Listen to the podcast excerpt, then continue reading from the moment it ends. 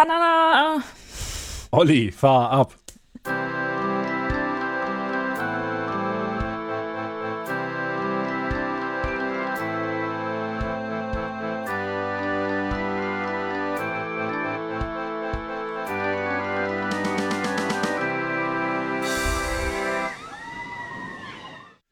Servus beim Coastercast. Ich bin wie immer der Olli und heute habe ich mir virtuell zwei wunderbare Menschen eingeladen. Äh, Im Jitsi gerade links über mir, aus meiner Sicht, ist der Siggi. Hallo, Servus. Und rechts über mir ist die Gesina. Hallihallo. Die beiden kennt ihr ja, also aus diversen Folgen bereits, aber wir waren mal wieder im verrückten Dreiergespann unterwegs. Und Ah, zwar Verrückt. ausnahmsweise mal zur Ferienzeit und an einem Freitag, was es bei uns sowieso fast nie gibt, waren wir zu dritt im Freizeitland Geiselwind. Der liegt in Geiselwind ähm, im schönen Steigerwald an der A3 zwischen Nürnberg und Würzburg. Beginnen wir mit, dem, Üb- äh, mit, dem, mit den harten Fakten, die ich mir vorbereitet habe, denn ich habe Notizen. Wie sieht es mit euch aus? Ich habe inzwischen auch Notizen. Äh, nein, aber ich habe eine Parkkarte. Also, versuchen wir es du? Parkkarte zu nennen. Die harten Fakten. Der Eintritt ist für Kinder unter einem Meter Gr- Körpergröße frei. Für 1 Meter bis 1,40 Meter große Kinder kostet der Parkeintritt 28,50 Euro und für Kinder oder Personen über 1,40 Meter 37,50 Euro. Das Parken auf dem Parkplatz des Parks selbst kostet 5 Euro. Die Abrechnung ist hier ein bisschen komisch, da kommen wir bestimmt später noch dazu. Der Park öffnet jeden Tag, an dem er offen hat, um 9.30 Uhr seine Pforten und je nachdem, an welchem Tag und wann in der Saison es ist, schließt er entweder um 15, 16, 17, 20 oder 22 Uhr. Mehr Infos dazu auf der Homepage freizeit-land.de. Apropos Homepage, Siki, du wolltest uns dein Leid mit der Parkkarte klagen? Ja, ich glaube, das muss ich mal kurz ausholen. Ich bin ein Mensch, der nimmt nicht gern Papierparkkarten mit, weil irgendwie schmeiße ich die wenn dann eh nur weg oder finde sie nicht wieder, wenn ich sie brauche. Jetzt habe ich mir gedacht, wir leben ja in einer modernen Welt, bei der wir einfach eine Karte runterladen können aus dem Internet, zum Beispiel als PDF-Datei oder was derartiges. Okay, Disclaimer, ich habe jetzt die Seite nicht unendlich durchsucht, ich habe bloß auf Menü gedrückt und dann auf Parkplan. Ähm, der Parkplan, der sich mir nun präsentiert, sind zwei Bilddateien, die responsive-mäßig zusammen ge- platziert sind auf eine Seite. Ich kann das einzeln vergrößern, die Elemente, zum Beispiel den Text.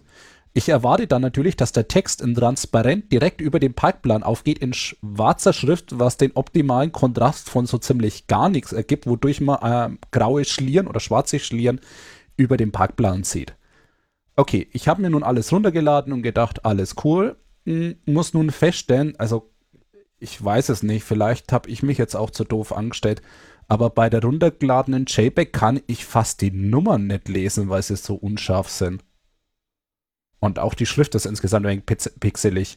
Also vielleicht schaue ich die Homepage währenddessen oder danach nochmal an, dann können wir das ja in den Shownotes korrigieren, dass wir ich da zu Unrecht gelästert habe. Aber so finde ich es ja nicht wirklich vorteilhaft. Ich finde es ein bisschen schnucklig. Also es scheint kein so mega großer Park zu sein, dass sie sich eine mega mords fancy ähm, ja, Homepage leisten können. Oder Ja, vielleicht davon so. die- Abgesehen davon ist die Homepage schon ziemlich fancy. Aber du sagst, es ist kein mega monstermäßig großer Park. Ähm, der Name Geiselwind fiel hier im Podcast schon öfter. Vor allem deswegen, weil das in Bayern eben einer der drei, ich sag mal, drei großen Freizeitparks ist neben dem Skyline Park und dem Bayern Park. Und von den dreien ist es zumindest zu Siege und mir, zu dem Ort, wo wir aufgewachsen sind, der nächste. Entsprechend waren wir da früher auch mal. Und um euch vielleicht direkt ein bisschen eine Baseline zu geben, auf welchem Niveau Sigis und meine Einschätzung hier aufbauen. Als wir damals in Geiselwind waren, bestand er in erster Linie aus ein paar Bäumen auf etwas, das aussah wie ein Kirmesplatz. Das heißt, da stand dann halt ein Fahrgeschäft neben dem anderen. Alles vollkommen ungefilmt, die standen da und man konnte sie fahren. Und im hinteren Bereich gab es ein bisschen den Wald mit einem Affengehege. Das gibt's immer noch. Das gibt's immer noch, das ist eine andere Geschichte. Ähm, jedenfalls, das Wort Theming war damals ein Fremdwort. Man war trotzdem irgendwie ganz gerne da, weil sie hatten halt die krasseste Achterbahn in Bayern. Okay, wenn man jetzt das fränkische Wunderland dazu anschaut, das ist ja auch schon ein paar Mal erwähnt worden, den Freizeitpark, ich nenne es jetzt mal Freizeitpark, gibt es so nicht mehr, aber der war bei uns nochmal deutlich näher und da würde ich sagen, der war halt schon krass geseamt und das war jetzt für mich damals immer so ein bisschen die Baseline, deswegen hat, kann ich das, was Olli sagt, durchaus unterstützen. Ein weiterer Punkt, den ihr euch heute gerne als äh, vermutlich das öftere Mal als Baseline anhören werden müsst, zumindest zwischen, äh, von mir und Gesina, ähm, ist der Park Tripsdrill, über den wir auch bereits Folgen hatten. Oder eine Folge hatten und eine ist in Planung. Ähm, vor allem deswegen, weil Geiselwind und Tripsdrill preislich in einer Liga spielen. Die kosten ziemlich genau gleich viel im Eintritt. Aber fangen wir doch mit Tripsdrill an. Sigi, wie war denn die Anfahrt so? wollen wir es nicht lieber mit Geiselwind probieren? Und ah, ich würde trotzdem gern einen, ja, Tripsdrill war ich jetzt noch nicht. Ähm, wir machen heute die Geiselwind-Folge. Okay. Ähm, kurz noch was, was ich vielleicht im Vorfeld loswerden will. Ich denke, wir haben es alle schon oft genug gehört. Es ist ewig oft erzählt worden, aber wir befinden uns immer noch in der Zeit der Corona-Zeit. Und dadurch gelten natürlich auch in diesem Park wieder besondere Maßnahmen. Es wird Maske getragen. Insgesamt fand ich das aber im Vergleich zu letzten Jahr bei dem Parkbesuch, wo ich dabei war, äh, relativ wenig restriktiv. Ich denke, dazu können wir insgesamt dann noch was sagen. Ähm, bloß das ist vielleicht noch dazu zu sagen, wenn wir irgendwie sagen, dass irgendwie der Durchsatz nicht so hoch war oder sonst irgendwas war. Es ist Corona. Genau. Ja, ja, dann darfst du gleich weitermachen. So die reine Antwort vom Park. Besser oder schlechter als, sagen wir mal, Plon? Mm. Also mir ist Plon zumindest nicht so negativ in der Erinnerung geblieben. Ich habe jetzt eher gerade Bayern Park im Kopf, wo irgendwie so der Eingang sich ganz gut versteckt hat.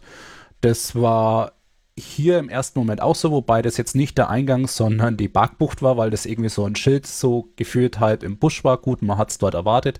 Insofern alles cool, aber es war halt wirklich so spontan am Straßenrand die Einfahrt zum Parkplatz. Anfahrt selber ist über die Autobahn relativ problemlos. Also da kann man jetzt nicht sagen, ich kann mir jetzt vorstellen, wenn man es versucht mit öffentlichen Verkehrsmitteln, dass man sich da ein bisschen der stolpert. Ja, öffentliche Verkehrsmittel ist wohl ziemlich schwierig. Dafür muss man nämlich irgendwie mit dem Bus nach Geiselwind kommen und dann die restliche, die restliche Strecke gar laufen.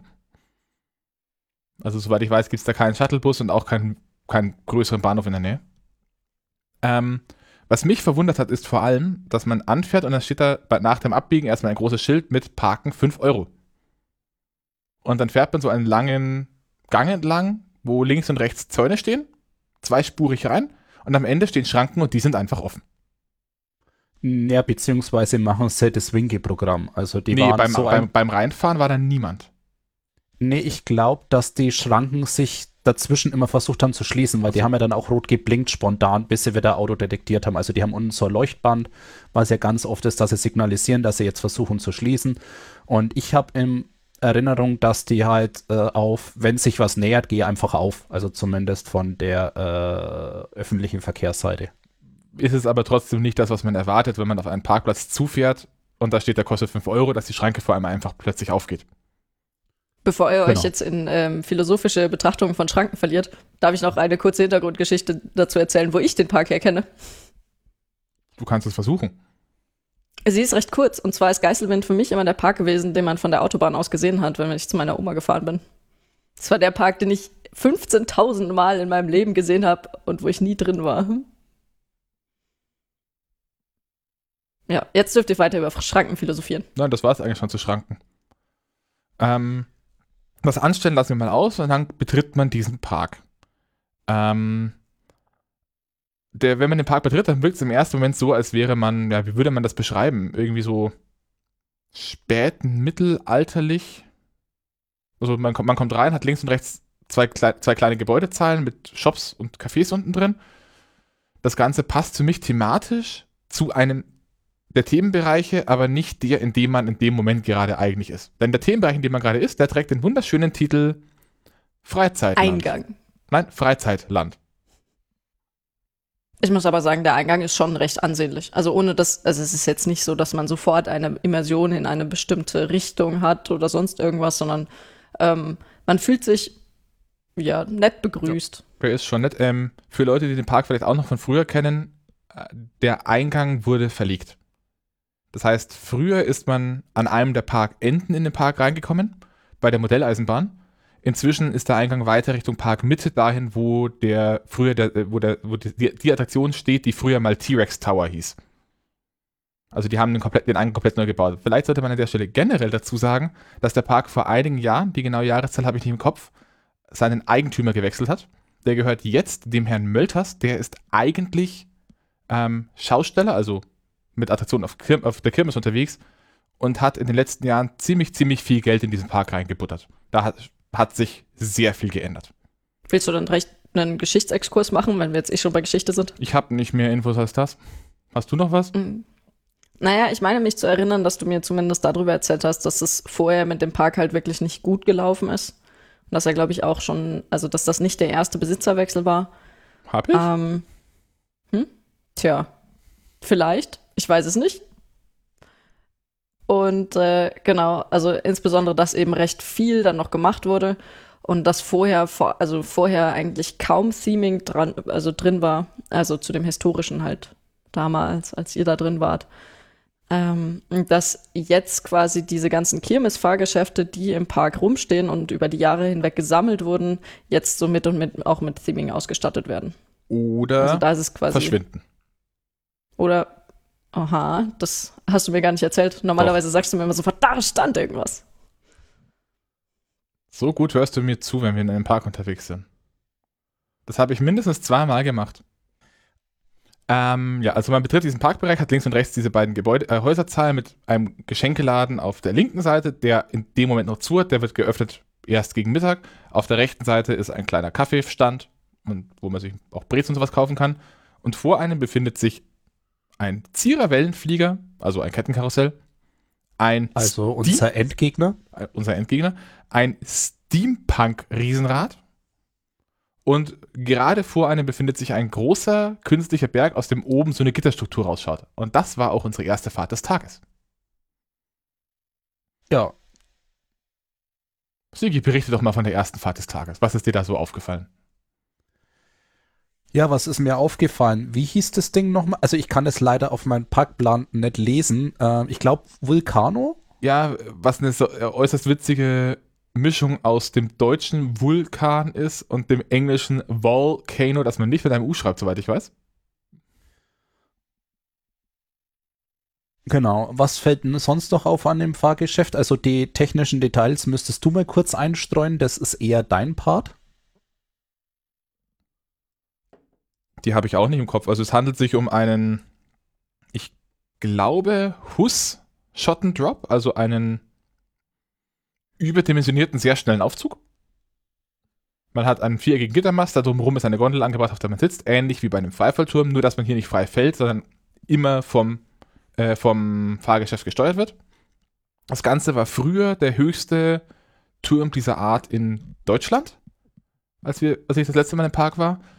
Inzwischen wurde da eben drumherum dieser Vulkan thematisiert, aus dem man dann oben rausschießt, was schon eine ziemlich coole Idee ist. Ähm, ein Problem, das hier oft angesprochen wird, wenn man sich andere Review-Videos äh, anschaut, ist, dass die Struktur innen drin immer noch die von einem reisenden Fahrgeschäft ist. Das heißt, man hat diese klassischen Gerüststrukturen mit den Metallbodenplatten, über die man läuft. Was ich jetzt persönlich aber nicht so dramatisch fand. Mm, aber also es fällt auf, insbesondere wenn man es weiß, was die Entwicklung von dem Park ist. Aber okay, ist halt so. Ja, ich wollte Also dadurch, nur, nur dass man sich sehr viel Mühe außenrum gegeben hat, passt es schon, wie er ausschaut.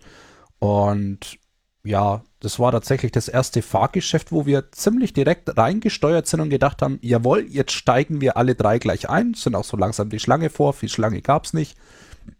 Ja, und leider ein böses Erwachen, weil es musste jemand außen warten.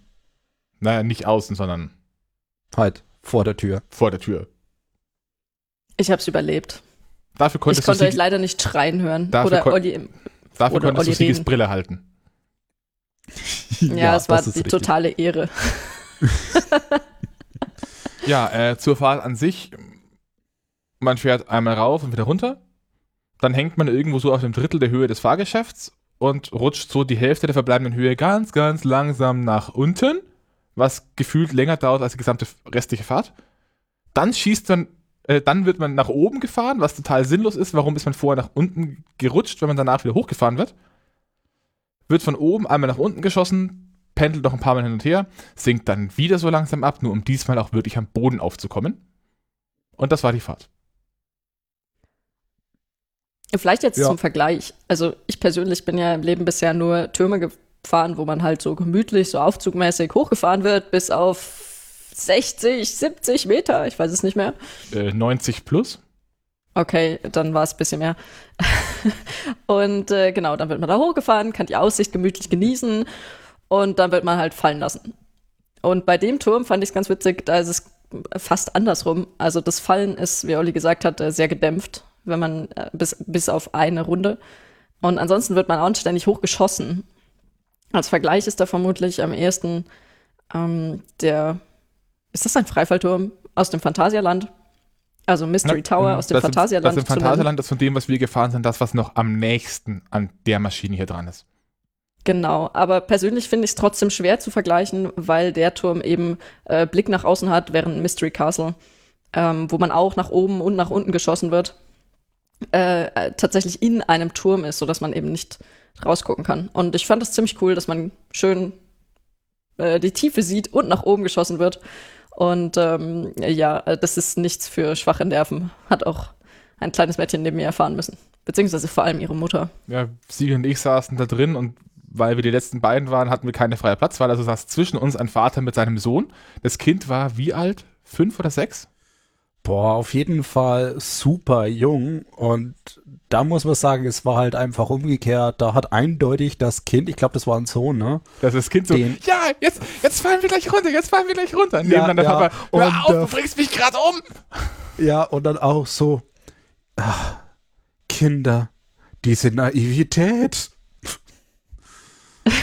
Also der fand es so absolut unvorstellbar, wie man das mögen soll. Und ich dann auch so, ja, geht gleich runter. Und er so, ah. Also ansonsten bin ja ich immer der, der ein bisschen schissigere wirkt, zumindest bei der ersten Fahrt. Aber da, äh, ja, keine Ahnung. Der war auf jeden Fall deutlich mehr durch danach. Lassen, ja, wir die den typischen Vul- Eltern-Kind-Geschichten aus Freizeitparks.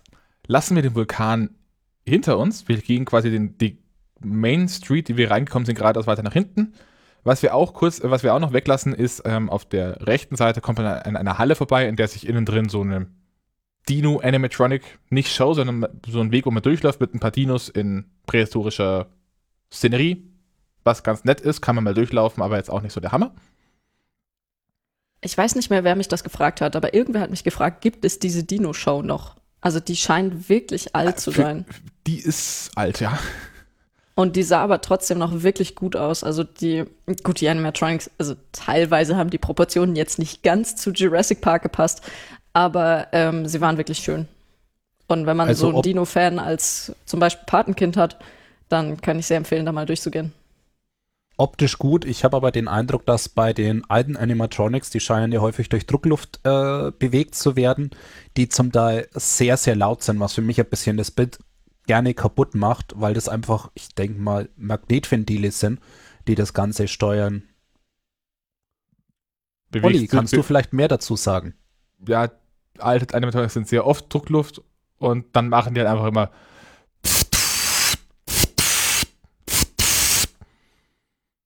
ja, Da gibt es bestimmt noch eine Coaster Cast Technik-Folge dazu. nein. Die dauert zehn einfach so Sekunden. Wenn, wenn man also diesen Weg noch weiter nach hinten geht, ähm, hinter der Halle direkt, also auch wieder rechts neben dem Weg, befindet sich dann eine Attraktion, die gehört bereits zum nächsten Themenbereich. Aber auf der linken Seite kommt nochmal ein kleiner Platz. Und das ist meines Erachtens auch in diesem Themenbereich so ein bisschen das Highlight, in Anführungszeichen.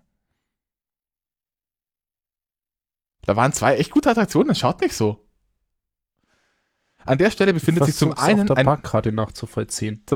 zum einen befindet sich an der Stelle nämlich ein Flashback in unsere Kindheit. Und zwar einer der original transportablen Mack Powered Coaster vom Bautyp Blauer Enzian und damit eine baugleiche Achterbahn zu der in Blech. Ah ja. Dann erzähl doch mal, Olli, was sind denn so die technischen Daten zu diesem Ding? Zu diesem Ding, das Bild hab, das müsst ihr jetzt auf der ICTB raussuchen, aber an sich ist es ist eine Achterbahn, die nah am Boden bleibt, weil sie angetrieben ist. Man fährt um viele Kurven und an einer Stelle sieht man einfach komplett, wie es den kompletten Zug einmal von links nach rechts haut und alle uh, machen. Man fährt ungefähr, äh, man, fährt, glaube ich, wenn mich richtig erinnere, drei Runden. Und man hat nicht wie, ein, also im, in Plon steht eine neuere Ausführung einer ähnlich, äh, von diesem Bahntyp. Da hat man äh, die Luxusversion mit Einzelsitzen und Einzelbügeln. Das ist hier nicht der Fall. Hier hat man einen von vorne runterklappenden Bügel. Der macht an einer Stelle Kronk und dann hält der da halt. Hast du Vorschläge für die ähm, Personen- und Gewichtsverteilung? Ein Sigi und ein Olli miteinander in einem Wagen, äh, nennen wir es formschlüssig geladen. Hat aber auch Vorteile beim Hin- und Herfliegen. Also ich habe es tatsächlich sehr genossen, mal einen Wagen für mich zu haben, weil ähm, ich hatte sehr viel Freiraum und äh, die Schwerkraft hat, oder vor allem die Fliehkraft hat das bei mir sehr gut ausgenutzt. Also die Bahn geht schon ziemlich ab. Ich fand die sehr nett. Ja, die sind, Ich glaube, Kinder haben da schön. auch wirklich Spaß drin. Mehr kann Nachdem man, ich jetzt das Ganze auf dem Parkplan auch wiedergefunden habe. wir wir sind einfach nur gerade nach hinten. Wenn du Ja. nicht zuhörst. Sigi hat sich jetzt schon verlaufen. Auf dem Parkplan, nicht in Realität. Ich muss zugeben, ich hätte mich in Realität wahrscheinlich auch die ganze Zeit verlaufen, weil ich bin euch einfach immer hinterhergelaufen. So. Sigi, du wolltest was sagen. Mm, Ich habe nur gesagt, dass ich wieder weiß, wo wir sind. Okay. Ähm, gegenüber befinden sich zwei Attraktionen, laut Parkplan. Oder ein Shop. Das ist ein großes Gebäude, in dem unten im Wesentlichen äh, der klassische Kirmes-Süßkram verkauft wird. Die Zuckerbäckerei. Und eine weitere Attraktion befindet sich an diesem Platz auch noch. Und das ist die Flap Street. Und Flap das war für mich so ein Stück weit. Das waren ein paar der, der lustigsten Minuten des Tages, trotz allem. Irgendwie. Also die, Warum? Jetzt beschreib doch mal, was das eigentlich also ist. die, die, die, die Flap Street wollte ich gerade ansetzen. Ähm, die Flap Street ist ein altes Kirmesfahrgeschäft. Das ist ein Muster, das wir heute auch noch ein paar Mal sehen werden. Ähm, die Front ist eine Straßenzeile einer Großstadt, so was Chicago-mäßig, irgendwo in den Suburbs, also so zwei bis dreistöckige Gebäude, nichts zu Großes. Und ja, es ist ein Walkthrough-Fahrgeschäft. Man wird am Anfang zu acht reingebracht, steht dann in so einem Raum, der wackelt dann ein bisschen. Das wirkt so, als würde man irgendwie mit dem Aufzug weiter unten fahren. Und danach ist es so ein ganz, ganz klassisches Funhaus mit so äh, Kastenrutschen, äh, Wegen und Dingen, die irgendwie wegkippen und dann muss man sich irgendwo durchschlängeln und dann kommt von irgendwo Druckluft. Also eigentlich nichts Außergewöhnliches. Was mir hier aber vor allem sehr gut gefallen hat, ist, wie diese doch für den Park recht untypische Attraktion mit diesem klassischen Kirmes-Look an der Stelle in den Platz integriert wurde. Also man sieht, es ist eine Kirmesattraktion, aber der Vorplatz davor, auch die Warteschlange und alles, ist schon extrem gut in den Platz eingefasst. Also mit, mit einer ansteigenden Rampe, die dann auch schön äh, ausgestaltet ist und dann noch ein paar, ein paar Straßenlaternen dazu. Das haben sie schon echt schön gemacht. Kommentare noch Ja, dazu? also schön sah das auf jeden Fall aus. Und ähm, man konnte sich auch, wenn ich mich, mich richtig jetzt dran erinnere, äh, hätte man sich auch stundenlang davor stellen können und einfach nur zugucken, denn es gibt im Erdgeschoss auch einen Bereich mit äh, Wasserspiel. Also Und im das- Ausgangsbereich war das, glaube ich, oder? Ja, Mit dem Wasserspritzern. Ähm, also insgesamt fand ich aber diese, also wie Olli es schon sagte, es war jetzt nicht wirklich was Besonderes, aber beim Durchgehen, es hat super Spaß gemacht. Es war irgendwie, also fast ein Highlight des Tages. Irgendwie. das ist irgendwie so ein, so ein typisches, also das, war- ich glaube, das ist relativ typisch für den ganzen Park gewesen. Wenn man sich auf die Sachen jeweils eingelassen hat, dann haben die einfach echt Spaß gemacht. Und äh, gerade die, also die haben extrem viele Funhäuser. Da kommen wir jetzt gleich, glaube ich, noch mal zu mindestens einem oder zwei. Ähm, die hatten alle schon ihren Reiz, muss ich sagen. Und das ist so ein typisches Beispiel von, yo, wenn man einfach mit genügend Kindskopfgeist da reingeht, dann hat man echt Spaß. Und wenn man dann auch noch den ganzen Müttern und Vätern dabei zuguckt, wie sie von den Wasserspritzern angespritzt werden und äh, während wohlgemerkt die Kinder einfach vorne wegrennen und klatschnass rauskommen und dann lachend und hupfen im Kreis rumspringen und die Eltern, Eltern gerade einen Tobsuchtsanfall bekommen, weil die Kinder sich nass gemacht haben. und dann selber Ja. angespritzt werden. Oder Ach, versuchen die Eltern, dass das Wasser aufhört, da vorne rauszuspritzen und stehen bleiben und stehen bleiben und stehen bleiben. Das Wasser vor ihnen aufhört und direkt unter ihnen. Pssst. auch sehr großes Kino. Das war super. Aber keine Angst, also man hat normalerweise beim Anstehen genügend Zeit, sich das Muster zu merken, in welcher Reihenfolge die Spritzer wo kommen. Oder man tut es einfach nicht und hat Spaß.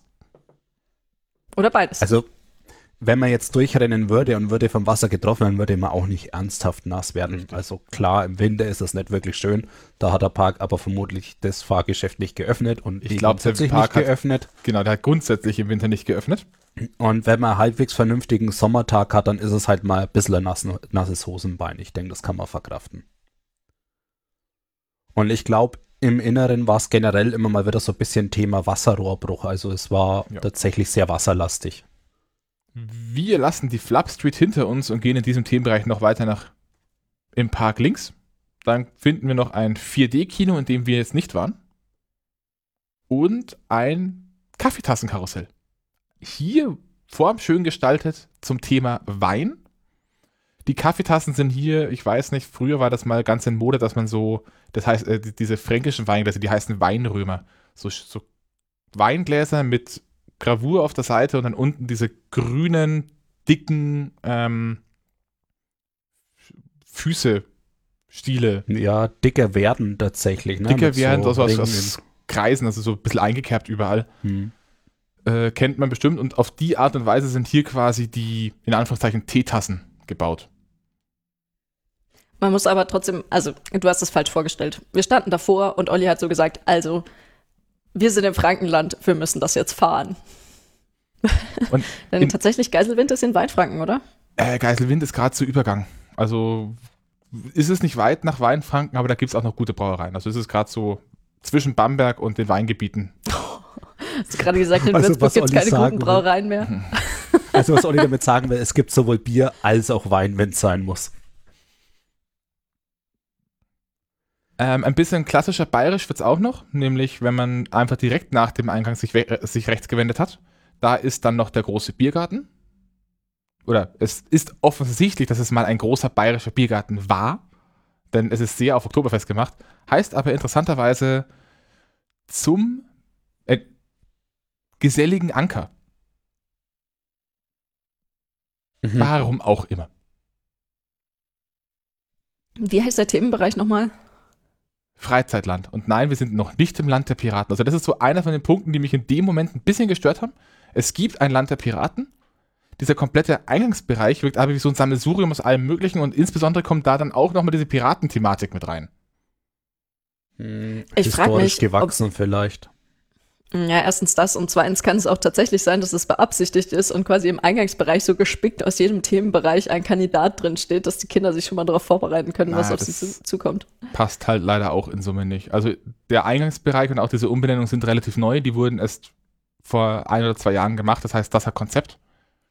Was ich mir eher vorstellen kann, ich meine, Vulcano war ja auch so ein bisschen nach Pira Piratenschatz-mäßig gethemt, dass mittelfristig quasi irgendwie auch diese T-Rex-Show weicht und dann quasi das Land der Piraten sich noch ein bisschen ausdehnt. Das kann ich mir vorstellen. Nein!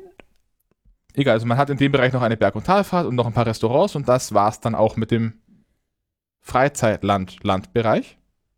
Zumindest das, was wir davon relevant gesehen haben, denn es gibt noch zwei Showzelte, von denen ich nicht mehr weiß, ob die Shows überhaupt stattgefunden haben. Also, wenn sie stattgefunden haben, dann wurden sie zumindest nicht klassischerweise beworben mit Liebe Leute, schaut unsere Shows an, hier ist ein Plakat, da steht drauf, dass die um 16 Uhr beginnt. Ich glaube, Aber es du, gab eine Piratenshow. Also ist Piratendiskus ist noch mal, was anderes. Also ich rede das wirklich, habt ihr die überhaupt bemerkt, wenn man zum Eingang reingeht, hat man auf der rechten Seite zwei große Zirkuszelte stehen. Da sind Shows drin. Ja, aber die habe ich ignoriert. Also ich habe zwar gesehen, dass es Showzeiten sind, aber ich habe mich nicht weiter damit beschäftigt. Ich glaube, Ich hab das sie gar ist nicht ja auch das, was du damit sagen wolltest. Aber du wärst eh nicht mit uns in die Shows gegangen. Weißt du noch nicht. Wir hatten noch Cones abzu. es war schon ein sehr, sehr entspannter Tag. Ja, das stimmt. Egal. Ähm, auf dem Parkplan rechts von diesem Land, der, von diesem Freizeitland befindet sich dann der wahrscheinlich markanteste und größte Parkbereich. Das ist das Land der Piraten. Und jetzt sind wir Franken ein bisschen im Vorteil, denn wir können genauso wie Piraten auch das R schön rollen. Okay, ich kann das nicht. Na gut, dann mache ich das nicht. Im Land der Piraten gab es, das ist quasi, das ist der Punkt, wo früher die Thrill-Attraktionen standen und auch heute noch stehen. Ähm, zum Teil immer noch ein bisschen weird eingebettet, aber alles in allem hat sich hier einiges getan. Und die erste Attraktion ist die vorhin genannte Attraktion direkt in Anführungszeichen oberhalb von diesem, von dieser Dinosaurier-Show. Denn da befindet sich der Piratensumpf. Sigi, was ist denn der Piratensumpf? Äh, ich muss jetzt blöd fragen, war das das Wasserbattle? Ja, das war das Ja. Splash Battle. Oh, cool. Ähm, ich hat es, also es heißt Crash Battle offiziell oder? Splash, äh, das, das Splash. Splash. Splash Battle ist die Bezeichnung für diesen Typ Fahrgeschäft. Also so krass gesplashed hat es zum Glück Ja, nicht, es sondern es war mehr so kindertaugliches Ja, la- Nassspritzen. Sigi soll erklären. Ja, also ich denke, es ist viele schon gefallen. Also es ist ein Fahrgeschäft, wo ja, man in Vierergrüppchen ein Boot aufsucht, langsam durch die Gegend gefahren wird. Ich hatte zwischen den Eindruck, dass man eher steht und jeder kriegt seine eigene Elektrokanone, die allerdings Gott sei Dank keine großen Kugeln schießt, sondern Wasser spritzt. Ich dachte schon, dass sie Ähm, Blitze spritzt, aber gut. Wasser. Wasser, Wasser. Und ja, es gibt halt dadurch, dass sich diese Bahn nicht in einen Kreis bewegt, sondern halt geschlängelt ist, so dass die Kurven auch ineinander gehen, dass sich die Boote immer wieder begegnen und man sich vielleicht auch gegenseitig vollspritzen kann.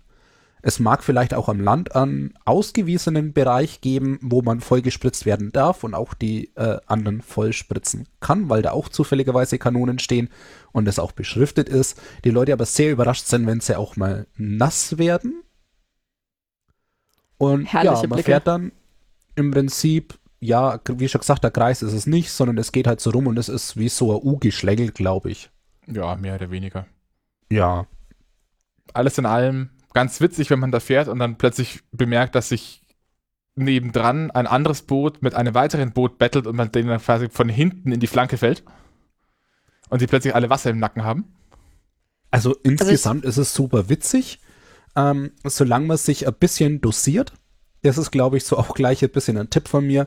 Und nicht die anderen einfach immer eiskalt nass spritzt, weil wenn man da wirklich patschnass rauskommt, hat es, glaube ich, nicht, außer es ist jetzt wirklich super heiß und man ist ein kleines Kind, echt nicht so viel Spaß gemacht. Aber wenn man das dosiert ein bisschen spritzt und halt auch mal so ein paar Sekunden drauf hält, glaube ich, ist es echt witzig.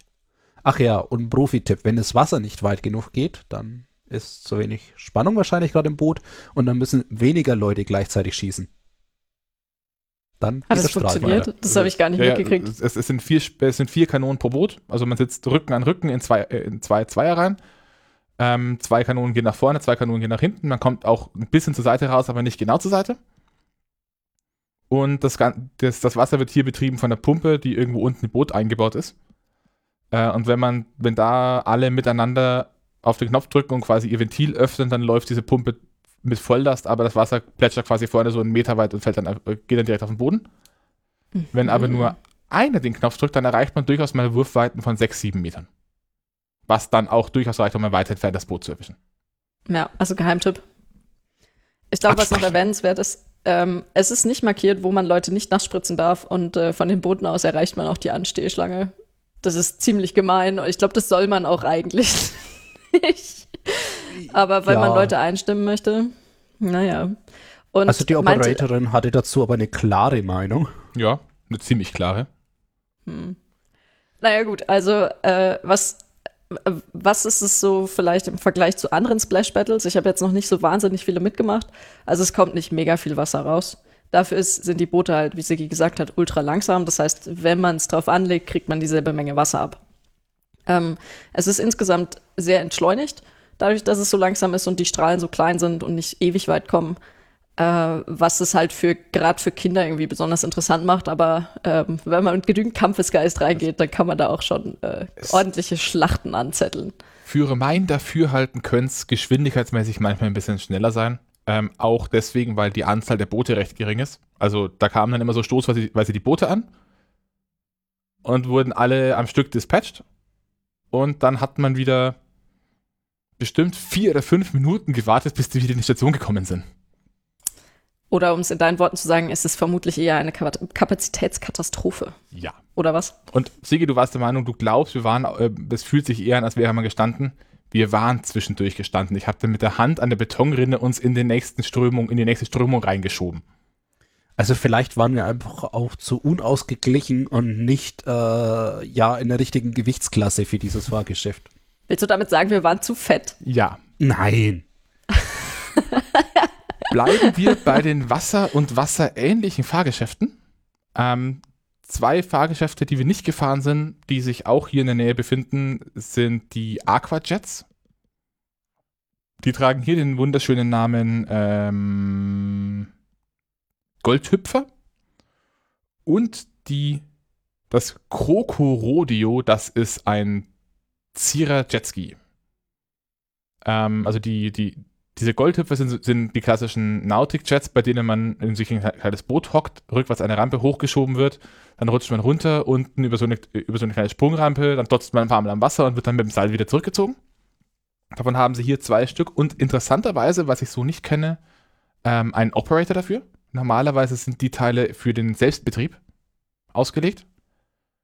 Und das Kroko Rodeo, das sind, ist wie die Teile im Legoland. Das ist so ein großer Ring mit Booten, wo sich bis zu zwei Leute reinstellen können, dreht sich im Kreis, man fährt über eine Wasseroberfläche und kann dann mit einem kleinen Steuerrad äh, einstellen, dass man weiter außen oder weiter innen fährt. Was ich mir aber bei dieser, bei dem hier habe sagen lassen, ist, dass dadurch, dass das Becken bedeutend kleiner ist, man wesentlich nässer wird als im Legoland. Weil mehr Wellen und dann fährt man auch mal beim Rausfahren plötzlich so eine kleine Welle rein, die einem dann komplett ins Gesicht hupft. Ich glaube, nass ist generell ein gutes Stichwort, weil mir kam es so vor, als hätte das, ähm, das Freizeitland Geiselwind extrem viele Wasserattraktionen oder halt vergleichsweise viele Attraktionen, wo irgendwas mit Wasser gemacht wird. Und Wenn du den Hansapark rausstreichst, ja. Wird. ich weiß gar nicht, ich glaube, ähm, anzahlmäßig kann Geiselwind äh, den Hansapark schon schlagen, weil ja, Geiselwind hat halt so viele kleine Dinge. Aber ich glaube, anzahlmäßig kann Geiselwind bei ungefähr allem alle Parks schlagen, denn sie haben einfach viel.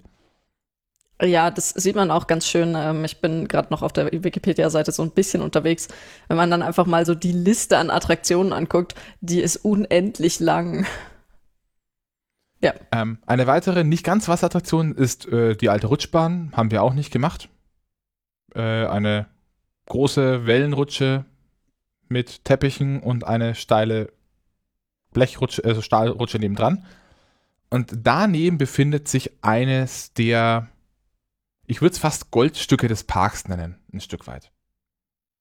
Und zwar ist das Jacks Versteck. Gesina, möchtest du dazu was sagen? Ähm, also bloß, dass ich das auf dem Park, dass ich mich nicht verlaufen habe auf dem Parkplan. Äh, das ist die Walkthrough-Attraktion mit den Piraten, richtig? Ja. Äh, ähm, da hatten wir am Anfang wieder ein Eltern-Kind-Erlebnis. Möchtest du vielleicht zuerst erklären, wie das Fahrgeschäft abläuft, bevor du Anekdoten erzählst? Weil Anekdoten ähm, sind ja halb so witzig, wenn man den, den Rahmen davon nicht kennt. Nein, nein, das ist ein, also ich finde diese Anekdote sehr passend, um den Rahmen zu erklären, denn es ist kein einfaches Walkthrough mit halt sich irgendwo durchschlängeln, man wird irgendwo erschreckt oder äh, man geht halt hoch und runter, kann Sachen gucken. Also das ist auch alles dabei im Haus, aber bevor man reingeht, hat man noch ähm, den Wasserteil, wo man über einen Parcours, über einen kleinen, also nicht tiefen, also so halben Meter tiefen Teich ähm, drüber hüpft effektiv. Und genau, also diese Teich ist so angelegt, dass man, wenn man sich geschickt anstellt oder aufpasst, nicht reinfällt. Das ist überhaupt kein Problem. Wenn man will, dann kann man sehr gut reinfallen. Und wenn man es sehr eilig hat und beschließt, dass die Leute vor einem einem viel zu langsam sind und dass man jetzt mit seinem Kind alle überholen muss, dann kann es schon mal vorkommen, dass das Kind voreilt und dann bei der letzten äh, Brücke, ähm, die darauf ausgelegt ist, dass sie genau ein bisschen im Wasser hängt, sich volle Kanne ins Wasser legt. Ähm, genau, also da. Äh, ich, ich setze das nochmal kurz, kurz ein bisschen in Kontext. Ähm, also man hat vor der eigentlichen Attraktion ein, ein Wasserbecken. Gesina hat gesagt, es ist einen halben Meter tief. Ich glaube, es ist weniger, es sind vielleicht irgendwie so 20, 30 Zentimeter. Das ist echt nicht tief. Da man kann Tritt, nass werden, aber sonst nichts. Da sind Trittsteine drin und so klassische äh, Spielplatz-Parcours-Elemente. Also irgendwelche Brücken mit Schlingen, Seile zum drüberhangen, so Spielereien sind das dann. Ähm, wobei da auch dann vorbei auch immer noch Trittsteine gehen, die zum einen dafür dienen, dazu dienen, dass man ein einzelnes Element umgehen kann, zum anderen aber auch für den Fall, dass ein Kind mit seinen Eltern kommt, dass die Eltern nebenher laufen können, während das Kind diese Attraktion macht, damit sie sie unterstützen können. Damit sie nicht ins Wasser fallen. Und beim, zumindest beim reinen Ansehen habe ich mich partiell schon gefragt, wie das durch den TÜV kommen konnte, weil könnte, weil ich kann mir durchaus vorstellen, dass wenn man, wenn man da irgendwie blöd ausrutscht, dass man sich an einen dieser Trittsteine gewaltig den Schädel ausschlägt oder was bricht. Aber ich muss auch ehrlich sagen, also ich meine, die haben halt auch einfach danach geschrien nach, ich bin ein Spielplatz. Wenn du dumm bist, dann bist du selber schuld. Also, ähm, also klar, an der Stelle, äh, wie glaube ich, auf jedem Spielplatz muss man halt damit rechnen, dass man auch mal ausrutscht und hinfällt und jetzt nicht einfach wild drauf losrennen. Das ist, glaube ich, generell empfehlenswert. Aber ich bin mir auch, also ja, mit viel Pech kann man sich wirklich was tun. Aber ich glaube nicht, dass das so wirklich oft vorkommt. Und ich weiß es nicht, muss denn ein normaler Weg durch den TÜV? Wie funktioniert überhaupt TÜV für Spielplätze? Das würde mich auch mal interessieren, aber das sprengt jetzt, glaube ich, die Folge. Naja, der, der Weg ist, also dieses Ding ist Bestandteil einer Attraktion und muss damit vollständig durch den TÜV. Das zählt auch nicht als Spielplatz. Die Story des dieser, dieser Walkthrough-Attraktion ist die, wir begleiten Jack auf seinem Weg zum Piraten, respektive zu einem Piratenschatz. Äh, ich habe das so verstanden, dass dieser Weg vor dem, äh, vorne rum auf dem, äh, über das Wasserbecken so eine Art Prüfung ist. Danach hat man im Hintergrund so eine große Felswand mit diversen Treppen und, Steig und Stiegen wo man sich Stück für Stück den Weg nach oben bahnt, wo man quasi an verschiedenen Punkten dann äh, Jacks Weg bis äh, mitbekommt, bis er den Piraten-Captain trifft, bei dem er sich melden soll. Also es beginnt dann unten im Lagerraum, wo es dann heißt, hier, äh, ja, geh mal zum Captain. Wenn man ganz oben ist, dann steht man beim Captain an Deck am Steuerrad und ist in einem Sturm und danach begibt man sich auf die Suche nach einem Schatz. Und dann geht es quasi diese Treppen wieder nach unten und dann wieder mit so klassischen Walkthrough-Attraktionsszenen, wo man sich durch Gitterstäbe durch schieben muss und ähnliches, bis man halt am Ende den, den Schatz findet und das Fahrgeschäft verlässt. Konnte man das nicht auch durch eine Rutsche verlassen? Wenn man jünger als zwölf Jahre war. Olli hat gesagt, Richtig, ich darf das nicht. war sehr diskriminierend an dieser Stelle. Ich wäre gerne gerutscht. Also ich glaube, ihr wärt tatsächlich stecken geblieben. Das hat Olli ja in Rolantica mal ausprobiert, so eine Nein. Kinderrutsche zu rutschen, die zu einen zu kleinen Radius hat. Nee, ich habe das ausprobiert. Ja, und ich bin schon fast stecken geblieben. Du bist stecken geblieben, nicht ich. und ich bin ja nur wirklich nicht so lang. Gut, okay. also wir sind nicht stecken geblieben, wir sind einfach rausgelaufen. Wobei ähm, man dazu sagen muss, die Rutsche ist äh, zumindest aus Erwachsenenhöhe relativ gut getarnt. Also man nimmt sie nicht sofort wahr beim Rausgehen. Ja, äh, Fazit zu dieser Attraktion.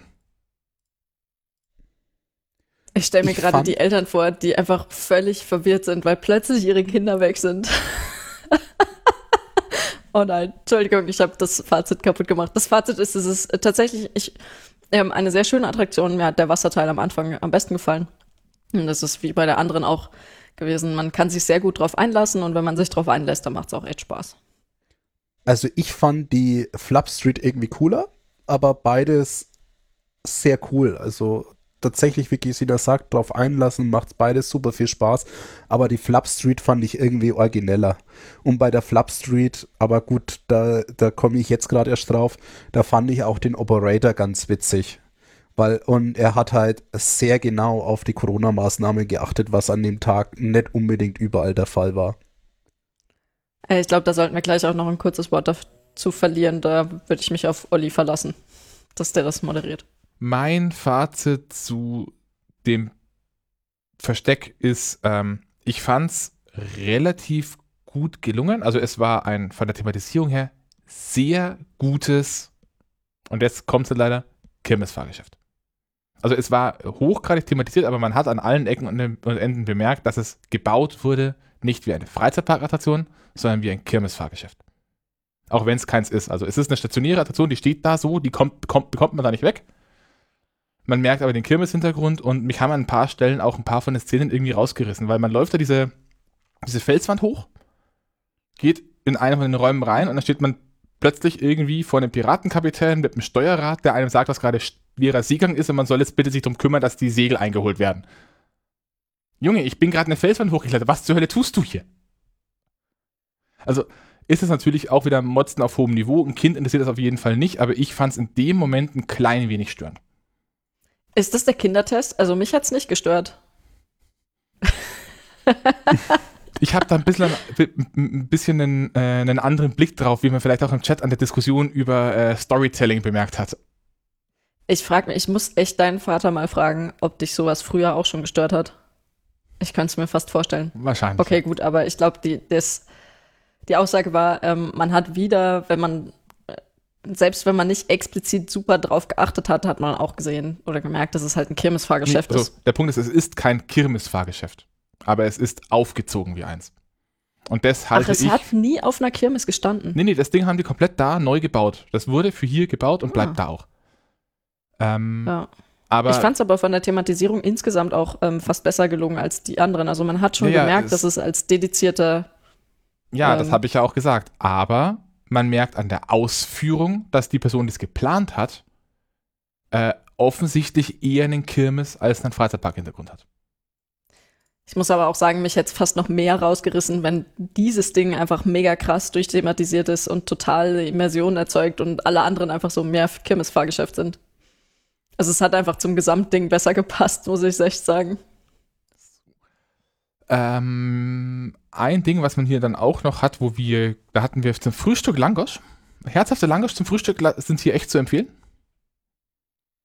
Ähm, ist die, ich suche gerade die Eismanufaktur. Und das war, da haben wir uns dann auf eine Terrasse gesetzt und da habe ich gesagt, Gesina, da wo wir gerade sitzen, da stand früher mal eine Attraktion. Verdammt, ich erinnere mich. Da stand nämlich früher äh, ein Huss-Überkopf-Schiff. Also Gesina kennt das vielleicht aus dem Hansapark, da stand bis vor zwei Jahren auch noch, äh, bis vor drei Jahren noch der fliegende Hai. Das in Geiselwind stand bis vor zwei Jahren. Ähm, ist dann aber auch aus den gleichen Gründen ausgemustert worden, weil äh, die Unterhaltskosten so hoch wurden, weil es die Teile nicht mehr gibt überhaupt standen an dieser Stelle früher ziemlich viele alte Fahrgeschäfte. Wir haben direkt da dann quasi so in einer Reihe haben wir das. Dann haben wir da nebendran einen alten Hus Condor. Ähm, ein großes Turmkarussell, an de mit dem sich vier Arme drehen, an denen unten dran jeweils ein Kranz hängt, an denen dann Gondeln sind. Die, dieser Kranz dreht sich auch nochmal und äh, die Gondeln können seitlich ausschwingen. Sind wir auch nicht Wollten gefahren? wir das nicht ursprünglich fahren oder hatte das zu sehr nach Kettenkarussell ausgesehen? Das war mir zu sehr Kettenkarussell. Ah, okay. Mhm, Und da das ist ja übrigens das, was man auf gesehen. Richtig. Da nebendran, also ich gehe jetzt einfach mal kurz diese Reihe an Fahrgeschäften ab. Da nebendran stand früher ein Hus Enterprise.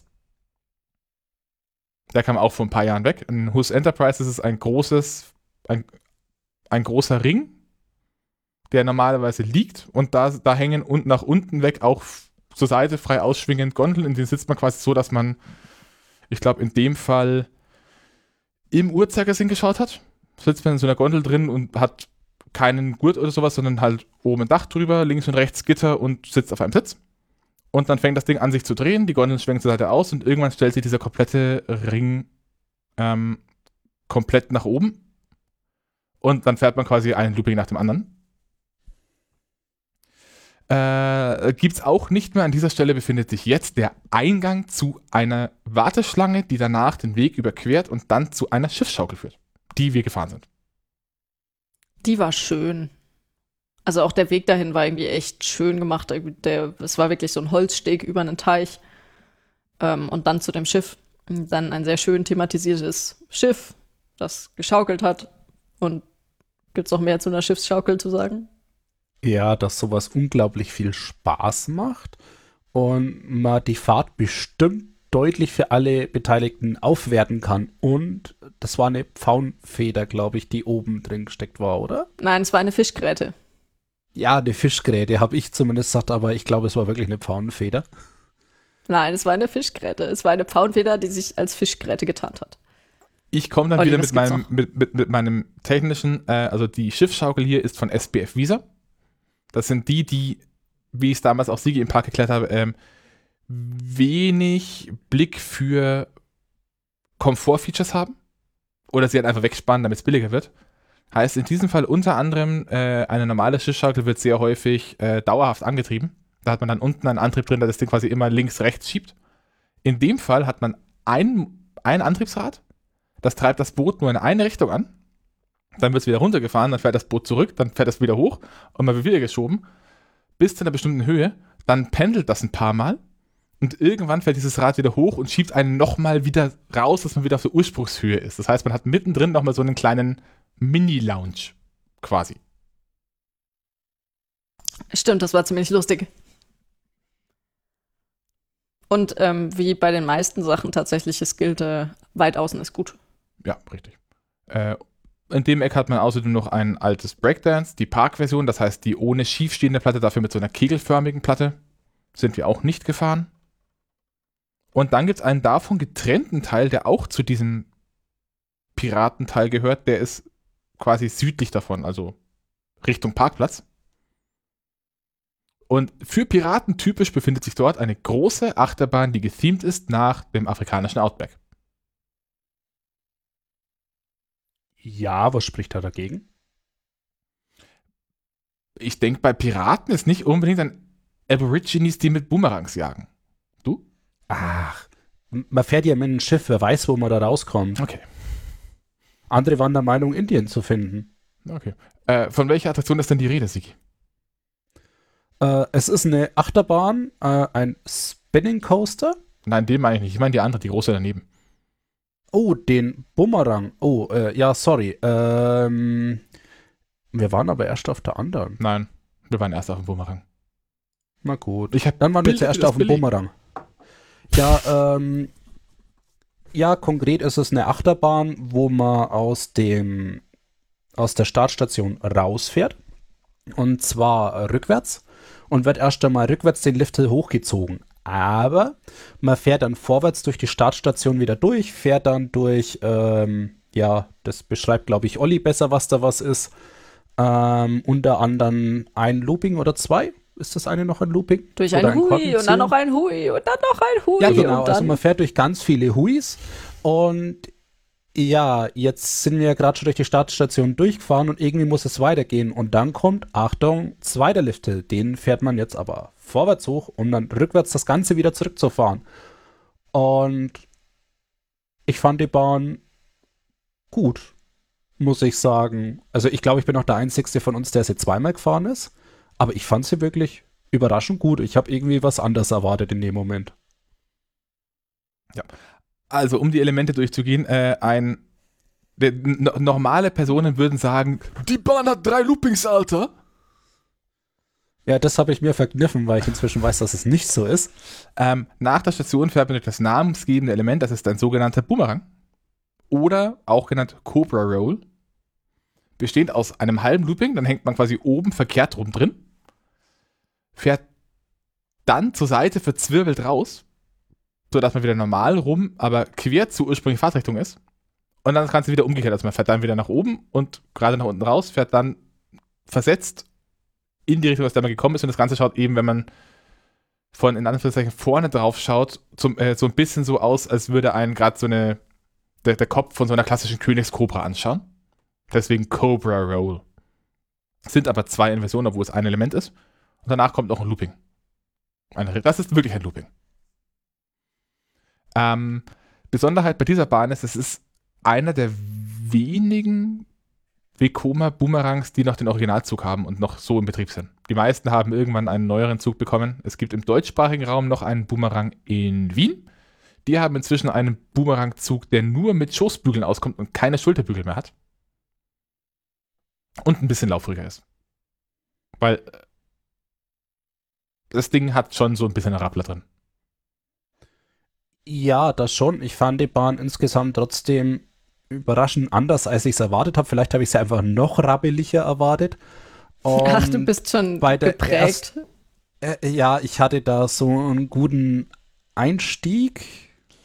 Naja, wie Ach. dem auch sei. Redest du, von wem redest du? Dich- Freischütz doch nicht. Hast du dich etwa, Nein. von, hast du dich etwa von, sämt, von, äh, von sämtlichen Komfortfunktionen freigeschossen? Wie auch immer. also, was mir jetzt gerade noch im Kopf ist, ähm, gut, man muss dazu wissen, ich bin nicht der Kleinste, ich bin nicht der Leichteste.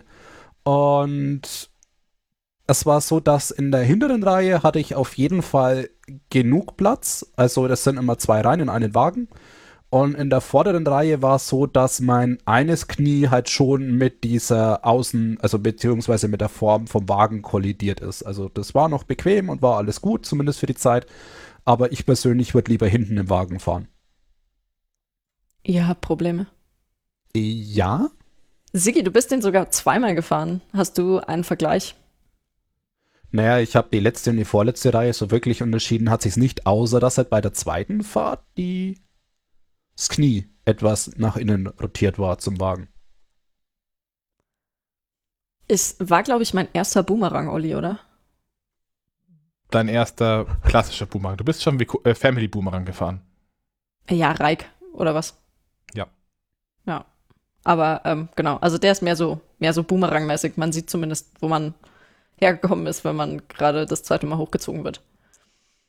Äh, was ich da recht faszinierend fand, ist, dass die Rückwärtsfahrt echt voll reingehauen hat. Also quasi, es gibt, man fährt das ein, man fährt ja die eine Richtung vorwärts und dann wieder rückwärts. Und ähm, ich schätze mal, das liegt einfach daran, dass wir auf der Rückwärtsfahrt dann auf den vorderen Reihen gesessen sind. Das heißt, wir sind die ganze Zeit vom Zug dann geschoben worden, während bei der Vorwärtsfahrt sind wir ja gezogen worden.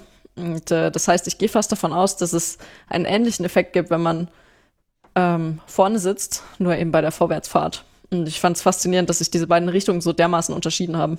Ich fand auch die, die Rückwärtsfahrt in der letzten Reihe äh, überraschend äh, bedeutend kraftvoller, als ich sie in, in, Erinnerung hatte. Das war schon heftig irgendwie. Willst du damit sagen, du bist größer geworden? Hä? Nein. Genau. Nee, fand ich sehr cool und ähm, auch sehr abwechslungsreich. Also ich glaube, in der Mitte macht es nicht so einen riesen Unterschied. Das heißt, Empfehlung wäre entweder ganz vorne oder ganz hinten möglichst. So baut man eigentlich Achterbahnzüge nicht grundsätzlich bloß mit Plätze vorne und hinten. Kapazitätskatastrophe. Ähm, Wäre aber sehr von Vorteil. Ich glaube, weil dir dann einfach in der Mitte das Gewicht fehlt oder was willst du dann da reinsetzen? Sandsäcke? Beispielsweise. Ich habe gehört, ja, da baut man, man aus Stahl. Stahl hat Gewicht. Du brauchst keine Sandsäcke. Du hast Stahl. Tja. Egal. Ähm, eine, direkt daneben dran nochmal steht eine weitere Attraktion, die Sigi bereits geteased hat. Bla bla bla. Spinning Coaster. Ähm, auf was ist die thematisiert gewesen? Äh, Gab es da eine offizielle Bedienungsanleitung? Ich glaube, also von dem, ich würde zumindest sagen, es passt auch sehr gut in das australische Thema. Ja, also ich hätte jetzt auch irgendwie gesagt, es passt irgendwie so in diese grobe Thematik. Es ist ein Spinning Coaster. Ähm, hier war dann ich leider der, der einen Sonderplatz bekommen hat nachdem ich Gott sei Dank noch mit auf die gleiche Fahrt durfte. Und bei mir war die Gewichtsverteilung sehr unterschiedlich. Spinning Coaster ist, glaube ich, schon mehrfach erklärt worden. Ich fasse es nur kurz zusammen. Das sind halt Achterbahnzüge, wo sich jeder Wagen selber nochmal um die Achse drehen kann in der äh, horizontalen, was beim Fahren halt einfach dazu führt, dass man sich zusätzlich zur Fahrt auch dreht.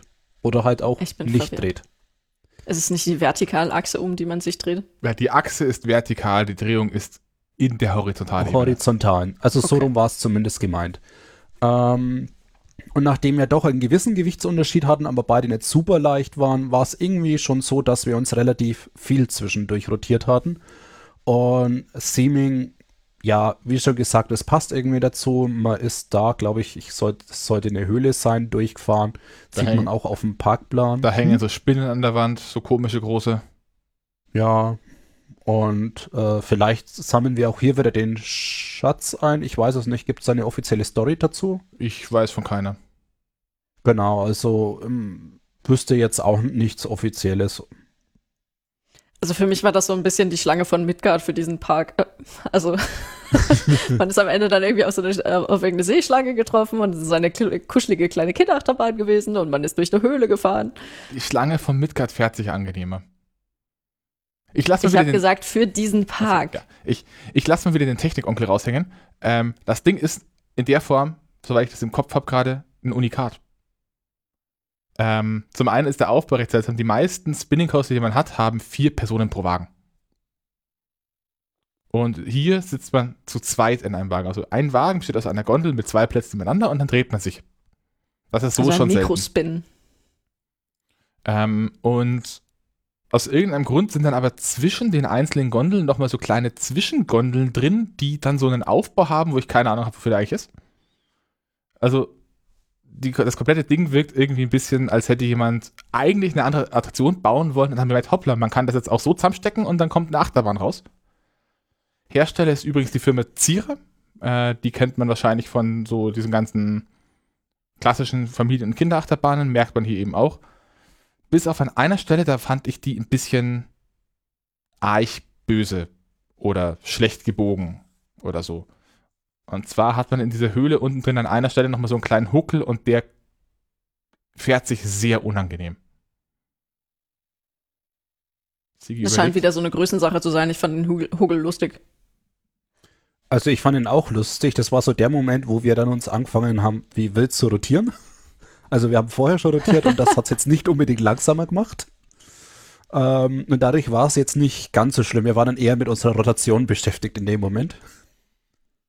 Hui, hui, hui, hui. noch, noch, ja, etwas, das, genau das, dieses. noch etwas, das wir noch nicht gesagt haben, ist, bei dieser Bahn fährt man drei Runden. Ähm, das war auch beim blauen Enzian so, ne? Ja, blaue NCM waren auch drei.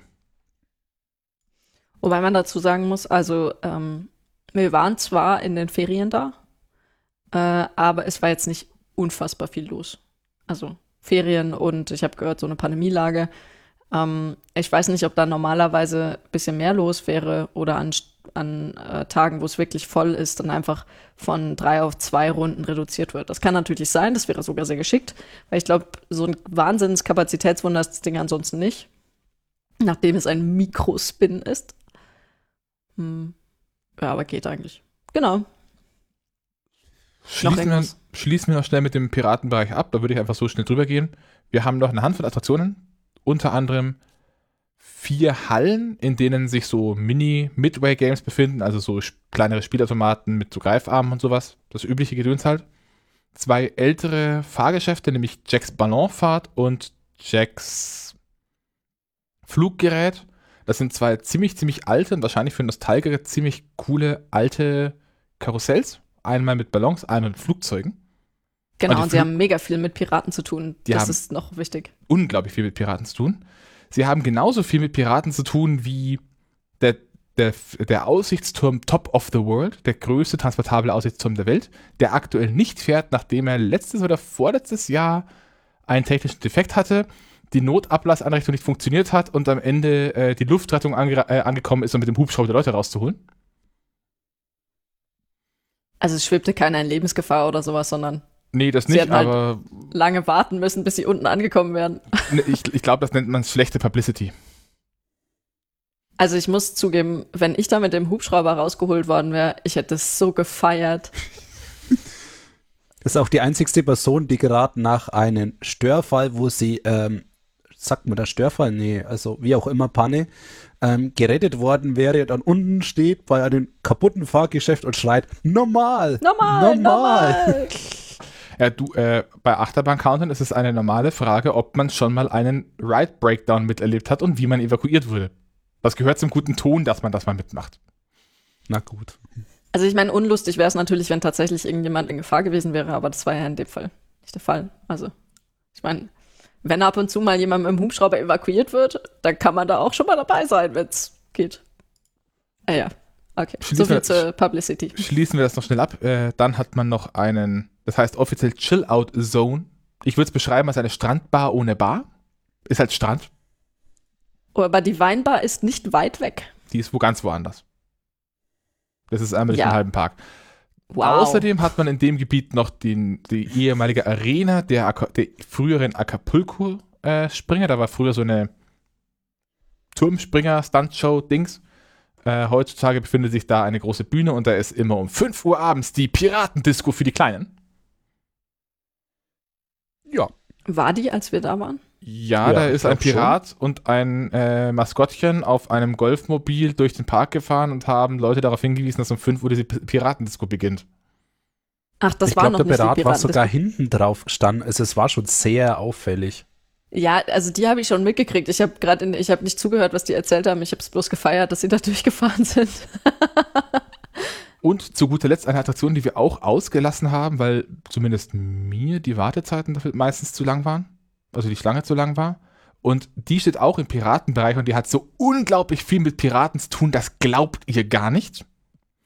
Die Rede ist von der Wildwasserbahn, thematisiert nach König Ludwig II. Äh, ja, irgendwen muss man doch ausrauben im Piratenbereich. Du hast es bloß nicht verstanden, Olli. Aber es hat zumindest was mit Wasser zu tun. Ja, das schon. Ähm, aber nach dem, was ich in Erinnerung habe und was meine Schwester mir von ihrem letzten Besuch erzählt hat, äh, es ist eine Wildwasserbahn mit drei Stürzen. Also man hat dieses klassische Schema Lift rauf, also kleinen Lift, Kurve, flacher Berg mit Hubbel. Dann kommt ein ganz kurzer Berg in der Kurve, wo man einmal hochfährt, rum, wieder runter und weiter um die Kurve. Und dann kommt ein langer Berg nach oben, oben eine Kurve und dann steiler nach unten ohne Hubbel. Am nässesten wird man bei dem kleinen Hubbel in der Mitte, weil da vor allem dann eine Wand ist und dann so diese Welle gegen die Wand schwappert und dann seid ihr ins Boot rein. Hm. Ansonsten normale Wildwasserbahn. Ja. Und damit haben wir es auch endlich geschafft, durch die Piraten durchzukommen. Ja, und zu meiner Verteidigung, äh, normalerweise stehe ich ja auch total auf alles, wo man nass werden kann und will das alles machen. Ähm, aber in dem Park gab es etwas, das noch attraktiver war. Na, aber da kommen wir, glaube ich, gleich dazu. Ich würde jetzt erstmal nach unten abbiegen, dass wir quasi so den Quadranten fertig machen. Wir kommen später dazu, Gesine. Gesina absolut enttäuscht. Ich nenne es den gerade. historischen Teil des Parks. Kommen Der wir zum zuletzt. ersten Mal chinesischen Teil des Parks. Ich gebe dir eine Vorlage, Gesine, du musst doch was sagen. Ich bin gerade am überlegen, was man zu chinesischsten sagt. Aber ähm, was ich gerade auf dem Parkplan auch noch festgestellt habe, was mir auch beim Durchlaufen selber aufgefallen ist, der ist, der wirkt super groß. Ähm, weil der chinesische äh, Bereich recht lang gezogen ist und auch einige große Gebäude hat. Oder weil der Parkplan einfach nicht äh, to scale ist, sondern der bedeutend weiter, äh, be be- bedeutend höher ist als auf dem Parkplan eingezeichnet. Also der Park, der, der ist auf dem Parkplan wirklich kleiner, als er ist. Ähm, okay, dann ist er halt noch größer als, also, als ich jetzt ihn auf dem Parkplan sehe. Also der chinesische Bereich ist ziemlich groß. Ähm, den haben wir relativ am Schluss gemacht. Muss man vielleicht noch dazu sagen. Das heißt, das war quasi so die große Liegewiese, wo alle dann noch am Schluss ein bisschen äh, sich hingefläzt haben. Das ist äh, wahrscheinlich auch recht erwähnenswert, dass es da mh, einen Bereich gibt, wo man Kinder parken kann und sich selber auch. Und äh, wie ich gesagt habe, der chinesische Bereich hat einige große Gebäude und zwar auch einige sehr markante. Und äh, ähm, irgendwie findet man schon wieder ein Element wieder, was wir in anderen Parks schon gesehen haben, und zwar eine Kuppel. Na gut, ich würde es hier nicht als Kuppel bezeichnen, sondern als großes rundes Zelt. Ja, okay. Ähm, die Rede ist von der Drachenhöhle, eine große rote Zeltkuppel, wo außen ab und zu mit einem lauten äh, so kleine bobförmige Schlitten vorbeifahren. Die Bahn und die könnte ist wirklich durch, ansehnlich. Die Bahn könnte durchaus bekannt sein, denn sie war bis vor äh, bis zu dem Zeitpunkt, als dieser Themenbereich aufgemacht hat, noch unter dem Namen Black Hole auf den deutschen Kirmesplätzen zu finden. Und ganz wichtig, dieser Bob darf nur mit zwei Erwachsenen und eventuell zusätzlich einem Kind gefahren werden. Zwei Natürlich Kindern. auch weniger, aber auf keinen, äh, zwei Kinder, Entschuldigung, aber auf keinen Fall mit drei Erwachsenen. Außer man schaut den Typen an, zeigt auf die dritte Person, zeigt Daumen rauf, runter und der nickt bloß und dann setzt man sich zu dritt rein. Moment genau, mal, und ich das habe gefragt. ich war die dritte Person. ich habe gefragt, ob ich mit euch in einen Wagen rein kann und ich habe irgendwie verwirrt auf euch gezeigt und auf mich und dann habe ich ihn angeguckt und dann hat er, hat er irgendwie gesagt, ja, ja. Und dann habe ich mich zwischen die beiden gequetscht. Ich weiß nicht, ob sie begeistert davon waren. Wir waren jedenfalls sehr formschlüssig geladen, aber die Fahrt hat Spaß gemacht. Also, ich weiß nicht, äh, ich möchte den Operator nicht Unrecht tun, aber ich hatte so den Eindruck, dass er sein Fahrgeschäft schon kennt und weiß, was okay ist und was nicht okay ist, aber dass er dann in so einem Fall denkt, boah, macht mal, passt schon. Bei der Bahn kann sowieso nicht allzu viel passieren, Richtig. denn die ist, relativ, die ist trotzdem relativ klein und hat einen der lautesten Lift Lifthills, den ich kenne, aber dazu später mehr. Ich glaube auch, ehrlich gesagt, bei der Beladung ist eher die Frage, wie viel Komforteinbußen möchte man sich antun. Mhm. Also ich glaube, noch ein Kind hätte nicht mit reingepasst. Das nicht, nee. Äh, einen, ein Problem hat diese Bahn. Bei allen anderen Bahnen ist es so, dass man irgendwie einen Punkt hat, wo man seine Rucksäcke ablegen kann. Meistens an der Station. Oder man kommt, kann halt irgendwie beim Einsteigen über den Zaun drüber langen und das an den Ausstieg legen. Aber hier ist aufgrund der Eigenschaft des Kirmesfahrgeschäft und dem, wie die Bahn gebaut ist, der Eingang und der Ausgang, die sind ziemlich weit voneinander weg. Das heißt, hier funktioniert das so nicht und man muss das Gepäck mit in den Wagen nehmen. Aber das war doch vorne im Wagen äh, Platz bei den Füßen. Also ich fand den Rucksack da gut aufgehoben. Also wenn man jetzt nicht absurd viel Gepäck dabei hat, also sowas wie vier Rucksäcke oder so, glaube also, ich, kann man das ganz gut nach vorne schieben und dann ist gut. Ja, ja, Bollerwagen ist vielleicht ein bisschen unhandlich. Ich wollte es bloß gesagt haben, denn es gibt Leute, die, die, die tun das. Hm, also der Hinweis, falls es ein, ein Rucksack oder eine Handtasche ist, die kann man nach vorne schieben. ja, ich wollte schon immer meine drei Bollerwägen mit auf die Achterbahn du, du, da, da, da, machst, da machst du die Räder weg und dann fragst du beim Operator, ob er dir den Reifensatz für Bollerwägen für diese Achterbahn nimmt und hängst den hinten an. Okay. Ich bin gespannt, oh was dann bei der Achterbahn die Steuerung dazu sagt, wenn da irgendwie ein zusätzlicher Wagen mit drüber holpert. Bring ähm, niemanden auf blöde Ideen. Es gibt schon Leute, die mit Schlittschuhen, äh, mit Rollschuhen auf Achterbahnen rumgefahren sind. Ein, das weitere Großfahrgeschäft in diesem Themenbereich, um mal ein bisschen voranzukommen, weil wir sind schon wieder viel zu lange reden. Ähm, die Hälfte müssen wir eh rausschneiden, weil wir zu lange aufeinander warten. Ist, ist das Falsch, Auge, die muss Olli rausschneiden. Ist das Auge des Drachen ein Frisbee. Ich glaube von Hus. Sind wir aber nicht gefahren. Und ansonsten gibt es in dem Themenbereich noch äh, ein Restaurant, eine, eine Süßkrambude, einen sehr großen, sehr coolen Spielplatz, auch mit einem Wasserspielplatzanteil, bei dem Den aber die, bei dem die Schleusen leider nicht abdichten. Wir haben es ausprobiert. Und ein Irrgarten mit ziemlich, ziemlich vielen coolen, ziemlich lustigen Drachenfiguren. Also ich fand die Figuren weniger drachig als pflanzig, aber sie waren trotzdem ja, sehr cool. pflanzig und Glas und alles.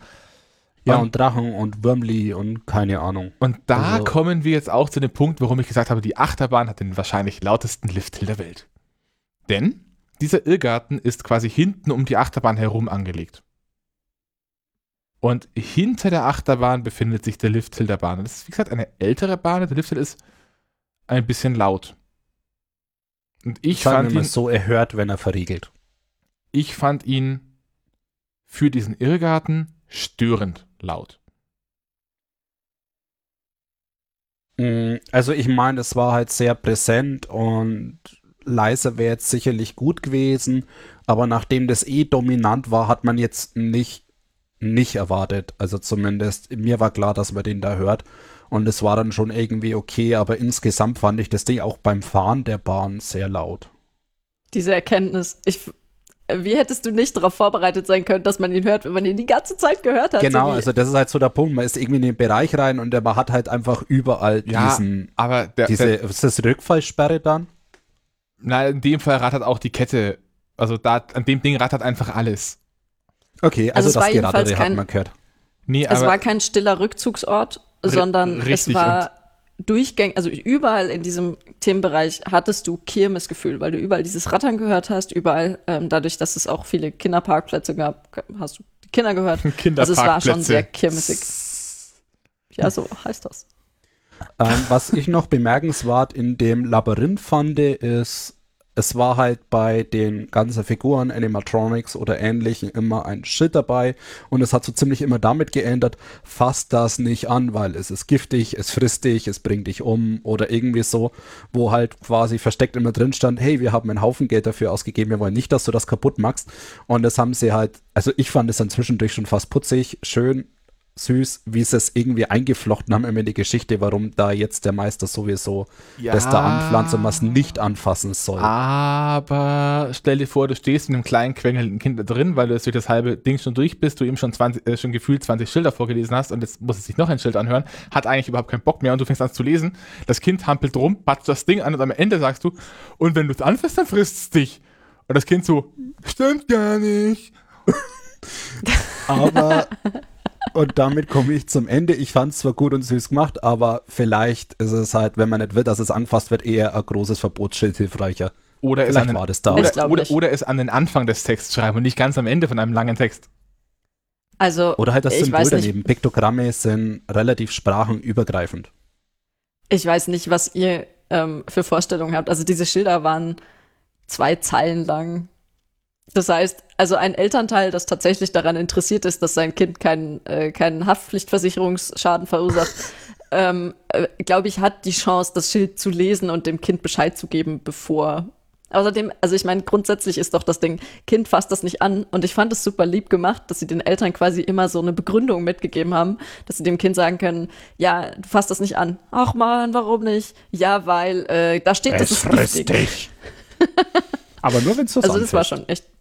Also es, es, man, es ist vor allem ein, es ist sehr liebevoll gemacht und ich fand es zum ähm, Ausklingen sehr, sehr schön. Und es sind auch, wir haben auch Kinder beobachtet, die da durchgelaufen sind und die haben sich auch sehr gefreut. Also für mich ist das auch wieder der Punkt, man muss sich darauf einlassen, falls das einen gelingt, also man den inneren Kindtest besteht, sehr schön. Wenn man da versucht, mit Logik ranzugehen, dann ja, kann man auch Das draußen kommt drauf an. Ich glaube, man kann da auch sehr gut Leute nerdsnipen. Die größte Pflanze im Garten von Meister Lou. Zwei Pflanzen weiter. Die ist aber größer. Ja, ich glaube, dass sie tatsächlich irgendwo einmal die Schilder vertauscht hatten. Ich bin mir nicht sicher, aber das, ähm, das müssen, wir müssen leider noch mal hin und das rausfinden. Hilft Egal. nichts. Von ganz unten rechts im Park gehen wir jetzt einmal ganz nach links unten im Park, weil man einen Parkplatz vor sich hat, der zufälligerweise ziemlich genau eine Nord-Süd-Ausrichtung hat, was ich in dem Fall echt praktisch finde, weil so spare ich mir dieses Hin und Her zwischen Nord, Süd, Ost, West, links, rechts, oben, unten. Was befindet sich denn links im Park? Du musst jemanden ansprechen, sonst reden wir nicht. Ich schaue euch an. Fühlt euch angeschaut. Das hilft viel, wenn man mit zwei Leuten gleichzeitig via Videokonferenz spricht. Ich finde diese erste Aufnahme über Videokonferenz zwischen uns eigentlich ziemlich lustig. Ja, das Sigi, was ist denn da? Ja, wo denn? Ich Ja. bin immer noch mit diesem Parkplan beschäftigt. Links im Park. Ganz links, also genau gegen an, anderes Ende von China. Wow, wow. Ähm, Eine Achterbahn. Auch, ja. Welche? Äh, die, ich weiß nicht mehr, wie sie heißt, Hello Kitty, äh, Mickey Mouse. Doggy Dog. Doggy Dog, Das war es mit waren Hunde. Hunden Okay. thematisiert, Sigi. Entschuldigung. Auf dem Parkplan ist sogar ein Hundeknochen. ja, Okay, weiter. Ja. Gesina, was ist denn Doggy Dog? Ach, verdammt. ähm, es ist ein, eine Achterbahn. ich weiß es, es ist ein Big Apple, obwohl es kein Apfel ist, sondern ein Hund und man fährt auch nirgendwo durch. Das ist ein bisschen schade. Ich hätte jetzt erwartet, dass er sich durch so einen Knochen durchfrisst. Aber ich glaube, das ähm, hätte vielleicht die Physik ein bisschen gesprengt. Und wir sind so eine Bahn in dieser Konstellation bereits einmal gefahren. So ein Ding steht nämlich auch in Plon. Da Es passiert steht nicht. gefühlt überall ein Big Apple. Vielleicht solltest du ein, Wort, ein kurzes Wort noch zu der Achterbahn verlieren. Es ist eine kleine transportable Achterbahn, bei der man einen sehr langsamen Lift hochfährt, um dann oben sehr langsam über eine Wellenstrecke zu fahren, um eine weitere Kurve, die, einzi die einzige Abfahrt nach unten zu donnern, mit Gewalt in die einzige geneigte Kurve der Achterbahn gerissen zu werden, um dann bei zweimal durch die Station durchzufahren, nur um dann vom Lift hier gebremst zu werden. Du hast das vorweggenommen. Also ich ähm, tatsächlich, ich weiß nicht, ob ich das falsch in Erinnerung habe. Also ich meine, Big Apple ist ja wirklich, ähm, du fährst eine 8, zwischendurch gibt's halt eine kleine Abfahrt. Du hast einen relativ langen Zug, so dass wenn du ganz hinten sitzt, meistens die Abfahrt lustiger ist. Ähm, aber jetzt halt so Dreijährigen gerecht. Ähm, und du hast so eine Wellenstrecke. Also das ist, das ist Big Apple. Aber was du vorweggenommen hast, dass es diese Abfahrt an der Stelle so krass war. Also die war gefühlt, ähm, tatsächlich fast vergleichbar mit äh, stellenweise den anderen Achterbahnen. Eine Sache ist mir bei der, bei dem Big Apple jetzt auch aufgefallen, die ist mir in dem Plon nicht aufgefallen.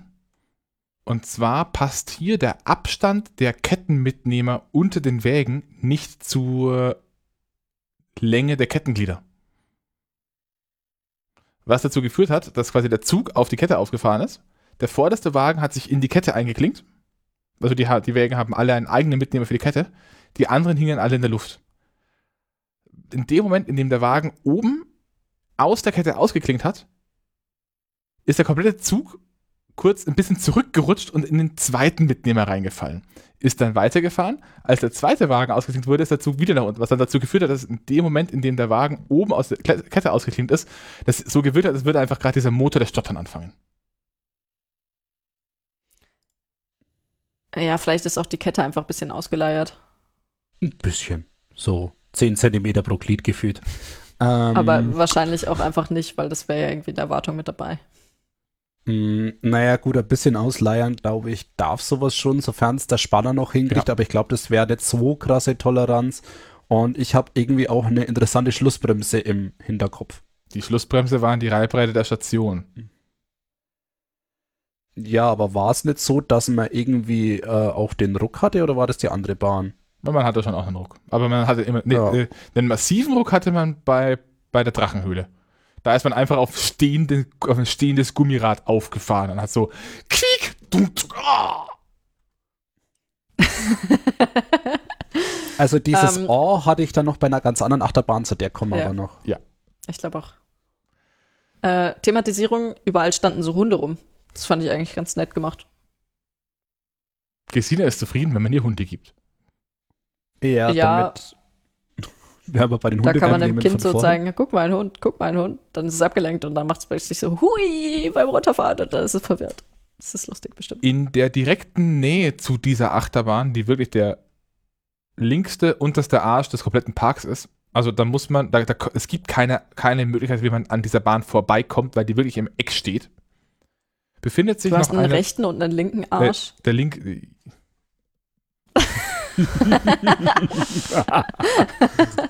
Entschuldigung. ähm, befindet sich noch, einer, äh, noch ein weiterer Themenbereich, wo, von dem ich sagen muss, dass vom, vom reinen Aussehen her mir der Themenbereich im Park mit Abstand am besten gefallen hat. ja, der war wirklich schnucklig gemacht. Sigi, was Ähm. finden wir denn so schnuckelig? Äh, Entschuldigung, ich war gerade fremd beschäftigt. Ich versuche immer noch einen vernünftigen. Freizeitparkplan zu finden. Ähm, und ich habe tatsächlich, äh, kurzer Einschub, eine Download-Seite gefunden, die mir den Freizeitparkplan anbietet. Und da bekomme ich dann die Meldung von relaunch.freizeit-land.bayern. Download existiert nicht. Zur Homepage. Ähm, also wir waren gerade dabei, warum wir denn den, die, die, die, den, den Farmbereich so witzig finden. Oder wie Du er, hast es gespoilert. wie er offiziell heißt, Tukis verrückte Farm. Sigi sagt nichts. Ja, ich bin immer noch gerade fremd beschäftigt. Also es handelt sich um einen Kleinkinderbereich mit ganz, ganz simplen Attraktionen, so Pferdereiten, eine kleine Eisenbahn und Spielplätze und ein kleines Karussell. Aber alles Baum. sehr, sehr kindgerecht auf eine, einen Bauernhof gebaut. Also einfach echt hübsch und süß und putzig und alles bunt und, Ja. Und stimmig. und, Und es ist auch irgendwie, ge- also es ist auch ein sehr schöner Übergang. Also du hast wirklich direkt nebeneinander irgendwie die Essensbereiche, dann hast du den Spielplatz, direkt daneben hast du dann wieder irgendwie so ein Fahrgeschäft, das sich aber gut so in den Spielplatz einfindet. Ähm, verschlungene Wege, irgendwie noch ein bisschen Grün dazwischen. Da ist auch die Eisenbahn, oder? Die Modelle die? Modelleisenbahn. Die Modell. Die Modelleisenbahn ist auch da im Eck, aber die Modelleisenbahn war da schon bevor der Farmbereich da war. Hm, nee, es ist ja quasi der alte Eingangsbereich. Genau. Naja, Also also, man da sieht kann man da sich auch bestimmt noch den lang aufhalten. Äh, So, laut Parkplan ist das der E2, also wahrscheinlich wird das sogar bei sehr großem Ansturm sogar noch mit benutzt. Hm. Ja, aber nachdem das ein sehr, sehr Kleinkinderbereich ist, können wir außer Gesina hat die Rutsche genossen, nicht so viel darüber sagen. Ähm, ich habe die Rutsche genossen. Und begeben uns jetzt eher in den nördlichen Teil des Parks, wo sich nochmal einige Highlights befinden. Aha, auch der historische Teil, möchte ich jetzt schon mal betonen. Ja, beginnen wir erstmal mit dem Highlight im Osten, äh, im, im Westen. Denn im Westen äh, des nördlichen Parkteils befinden sich ganz, ganz viele Volieren mit Gesina? Vögeln. Das Wenn's ist der na- historische Teil. Ne, Fü- äh, Im Westen sind, sind Volieren, wo man erstmal denk, dran denkt, oh, da haben sie bestimmt Eulen und Adler und was ist drin? Huhn. Huhn. Hühner! Huhn, es sind Huhn, Hühner. Huhn, noch ein Huhn. Nein, das ist tatsächlich. Ähm, da müssen wir jetzt trotzdem den historischen Teil ein bisschen vorweggreifen. Nein, Der Park ist schon über 50 Jahre alt. Und Olli, Wieso machen wir ich keine sitze leider nicht neben dir. dazu? Du kannst mich mit dem Stift nicht pieksen. Doch. Das funktioniert so nicht über das Internet. Es gibt das Poke-Protokoll noch nicht. Äh, genau. Also, ähm, genau, der Park ist über 50 Jahre alt und hat damals angefangen damit äh, als Vogelpark tatsächlich und wurde gegründet von einem Kaufmann und Vogelzüchter. Ich habe keine Ahnung, was der gezüchtet hat. Das stimmt auf Wikipedia, glaube ich, gar nicht so genau. Hühner. Ähm, vermutlich, also, keine Ahnung, vielleicht Hühner. Aber äh, der Park selber hat eine wahnsinnig große Auswahl an Hühnerrassen. Also wirklich so ganz kleine, die schon so wachtelgroß sind. Ähm, und ganz riesenfette, die irgendwie so wie Pl Plüschmonster ausschauen. Und alles dazwischen. Äh, verschiedenste Farbgebungen. Ich, ich kenne mich mit Hühnern einfach überhaupt nicht aus. Ich kann also nicht sagen, ob das jetzt seltene Rassen sind oder ähm, sonst irgendwas. Aber äh, offensichtlich lieben sie ihre Hühner sehr. Und ähm, zwar so sehr, dass die Hühner tatsächlich auch frei rumlaufen dürfen im Park. Also zumindest ein großer Teil der Hühner. Ähm, und ein anderer Teil der Hühner äh, wohnt eben in den Vo- Volieren. Genau. Ich glaube, es war noch irgendwas anderes in den Volieren. Ja, an Irgendwo einer waren Stelle noch waren Papageien. so Pap waren es Papageien? Wie heißen nicht die Wellensittiche, sondern die großen Sittiche? Ich glaube, Rosenköpfchen heißen die Tierchen. Egal. Vögel. Vögel in Volieren. Kommen wir zu dem spannenderen Teil. Direkt neben dran befindet sich eine Achterbahn. Uey. Wie macht denn diese Achterbahn? Ich fand die Vögel auch sehr spannend. Wie macht die Achterbahn? Also sie ist gut komprimiert. Mehr Die Achterbahn, Achterbahn, geht nicht macht- auf so wenig Quadratmeter. Sie macht laut und dann macht sie Kronk und dann macht sie Au. Also die Rede ist hier von der Achterbahn Cobra und auch hier zieht sich wieder etwas durch, denn Cobra ist eine Achterbahn, die vorher auf den deutschen Kirmesplätzen unterwegs waren. Hat einen dreieckigen Querschnitt, ein Schenkel ist äh, die Station, ein Schenkel ist der Lifthill und ein Schenkel ist die erste Abfahrt mit einem Sidewinder. Also man fährt die Abfahrt runter und dann kommt eine Inversion, das ist ein sogenannter Sidewinder. Der Sidewinder ist quasi die erste Hälfte der Cobra Road von vorhin. Warum man eine Attraktion Cobra nennt, die nur einen halben Cobra-Kopf ihr eigen nennt, das bleibt meinem Verständnis entzogen. Stell dich nicht so an. Ähm, na, nach der Cobra Roll geht es dann noch durch eine, äh, ich nenne es jetzt mal Helix, Äh, die, die sich komplett verworren. die sich komplett links rumdreht. Also man fährt quasi eine sehr, sehr, äh, so eine komplette Drehung nach links, also komplette Kurve nach links. Dann nochmal fast eine halbe Drehung nach links und fährt dann in die Schlussbremse. Wobei da der Zug so lang ist, dass man hinten gerade in diese Kurve reinfährt, während vorne der Zug schon mit Gewalt zum Stehen gebracht wird, was nicht so angenehm ist. ja, das ist jetzt nicht der einzige Punkt, der nicht so angenehm ist. Aber das Layout ist extrem interessant. also ich Layout fand ist das Layout sehr, sehr cool. extrem kompakt. Ja, extrem kompakt, extrem interessant und es sieht einfach mega gut aus. Also man hat, man kriegt, wenn man das Ding nicht fahren sieht, dann kriegt man mega Bock, es zu fahren. Und wenn man es fahren sieht, dann je nach Geschmack noch mehr oder noch weniger. Also laut, rappelig, macht Spaß, aber bitte nicht nochmal. Nicht Also zu oft zumindest nochmal. nicht sofort. Wie oft musste, ähm, wer das Michael Mack, äh, Eurosat fahren, bis er Nasenbluten gekriegt hat? Nicht so wichtig. ähm, Ich glaube, da würde es schneller gehen. Cobra ist übrigens auch der Einstieg in den nächsten Themenbereich, der jetzt erst geschaffen wurde, obwohl es diese Achterbahn bereits vorher im Park gab. Äh, die Rede ist vom Themenbereich Forbidden Kingdoms. Du willst zu Cobra nichts mehr sagen? So Was? technisch oder so? Was soll ich denn sagen? Sie hatte früher mal einen Zweizugbetrieb anscheinend.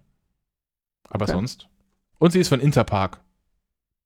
Und nach dem, was Gott, ich gehört hab habe von nie gehört. Interpark, haben die einen Fable dafür, dass ihre Achterbahnen immer nur Kurven in eine Richtung haben. Ja, kann man schon mal machen. Ähm, Also ich muss auch sagen, ich ähm, habe noch nicht rausgefunden, wie man sich setzen muss, damit es nicht ganz so ruppelig ist. Aber Auf die Parkbank äh, wenn man, davor. also man fährt zwei Runden, das hast du, glaube ich, nicht gesagt. oder ihr. Oder wir. Ich habe es gesagt. Äh, man fährt zwei Runden. Das heißt, man kann sich, ähm, wenn tatsächlich zwei Runden gefahren werden, im Normalfall auf die etwas ruckeligen Stellen einstellen, weil das sind, also das, man kann sie auf, ich glaube, zwei Stellen. Das sind, das sind genau zwei Stellen. Das ist zum einen die Ausfahrt aus dem Sidewinder Genau. und es ist die Schlussbremse. Und wenn man darauf vorbereitet Also, ist, dann macht das Ding echt Spaß. beziehungsweise die ganze Bahn ist ruckelig, aber das sind die Stellen, an denen der Zug was anderes macht, als der Körper machen möchte. Ich glaube, also wenn ich es bewerten müsste, die Bahn ist nicht so ruckelig wie der Freischütz. An den Stellen, wo sie nicht versucht, dich umzubringen. Äh, Entschuldigung, nein, das tut sie natürlich nicht. Oh, diese, An dieses, den- die, die, die, dieses Essen ist nicht so salzig, wie wenn ich an diesen Salzstein st- äh, gehe. Das ist, kann kein salziges Essen sein. Hallo beim Frei ich fand den Freischütz echt komfortabel, weil wenn man einfach seinen Po frei hat wackeln lassen und dann konnte man, Ähm, wir zurück, haben wieder ein zum, zurück zum Größenunterschiedsproblem. Themenbereich. Ich will irgendwann auch mal ins Bett. Ähm, Forbidden Kingdoms ist der neue Themenbereich mit auch zwei neuen Attraktionen. Und ab nächstem sogar noch einer weiteren, die aber noch nicht offiziell angekündigt ist, soweit ich weiß. Ähm, das Ganze kann man ein bisschen beschreiben wie wenn Doctor Who in die Antike und andere frühzeitliche Dinge reist und von jedem einfach ein Gebäude mitnimmt und irgendwo in den Wald klatscht. Dann hat man eine Cobra, die thematisiert ist wie ein, ja, ich würde sagen, so Südost, äh, südostasiatischer Tempel mit so Indiana Jones Einschlägen. Und zwei weitere Attraktionen in dem neuen Themenbereich, nämlich zum einen ähm, Mer Merlin and the Magic Circle, thematisiert auf britisch-keltisch. Ramses, thematisiert auf ägyptisch. Und zwischen allen drei Attraktionen, respektive zwischen den beiden letztgenannten, weil Cobra ein bisschen abseitig steht, befindet sich noch ein kleines Restaurant mit unglaublich, mit relativ gutem Flammkuchen, ähm, mit einem aztekischen Theming. Und das alles auf einer Kantenlänge von gerade mal 100 auf 100 Metern. Das ist sportlich. Der Trick dabei ist aber, ähm, also das haben wir jetzt, glaube ich, noch nicht gesagt, das ist ein bisschen am Hang gelegen und der Hangteil von Geiselwind ist Wald. Das heißt, man hat da durchaus stattliche Bäume und auch äh, durchaus Gestrüpp und ich fand es nicht störend. Also es war sehr durchmischt, aber es war halt wirklich so, du bist äh, um die nächste Kurve gegangen, quasi durch ein kurzes Stück durch den Wald durch und dann hattest du quasi das neue etwas. Ich habe ein Bild, auf dem du alle, äh, auf dem du drei verschiedene Gebäudestile gleichzeitig siehst und mittendrin stehen deutsche Bäume, die auch nicht zu Ägypten passen. Das ähm, gehört zum Dr. Who-Theming. Also ich fand es persönlich, ehrlich gesagt, trotzdem nicht störend. Ähm, was ich sogar extrem angenehm fand, was jetzt hier sehr erwähnenswert ist, es ist halt so der Rückzugsort. Weil es ist wegen, wahrscheinlich auch gerade wegen den Bäumen ähm, sehr leise. Es sind auch keine lauten Attraktionen da, bis auf Cobra. Ähm, und du hast in der Mitte auch noch mal einen Kiosk. Da haben wir uns dann auch sehr leckere Flammkuchen zwischendurch geholt. Habe ich was vorgegriffen? Nein, du erzählst Nein, Dinge, die ich schon erzählt habe. Ja. Genau. Es ist ruhig. Also Und ich, zwischendurch fliegen Leute bis weit über die Baumwipfel Also ich- und schauen sich die Baumwipfel von oben an. also ich finde es erstmal nicht so ganz ruhig. Das liegt vor allem daran, dass äh, in diesem Themenbereich das erste Mal in diesem Park ein wirklicher Soundtrack als Hintergrundmusik läuft. Der, der ist gut gelungen. Ich weiß auch nicht, ich glaube, der ist von Imascore. Ähm, Tja, und die beiden? Attraktionen in diesem Park sind eben Ramses und äh, Merlin and the Magic Circle. Sigi hat bereits angeteased, was Merlin and the Magic Circle ist. Und während er euch erklärt, was diese Bahn ist und wie sie funktioniert, hole ich mir noch ein Bier. Ja, was ist es? Es sind im Prinzip baulich zwei Gittermasten, die ungefähr in V-Form auseinanderstehen, in denen von oben mit einer Leine, ich denke, die ist eventuell dynamisch oder Stahlseil, da bin ich mir jetzt nicht ganz sicher, ähm, eine Gondel befestigt ist, wo man sich draufsetzt und wird dann eben nach oben geschossen. Gesina, was würdest du sagen, wie hoch die Konstruktion ist? Boah, da müssten wir jetzt den Techniker wieder fragen. Ähm, Der holt gerade Bier. Ja, also ich glaube, äh, also ich würde schätzen, dass die Konstruktion selber wenigstens so ihre 50 Meter hat.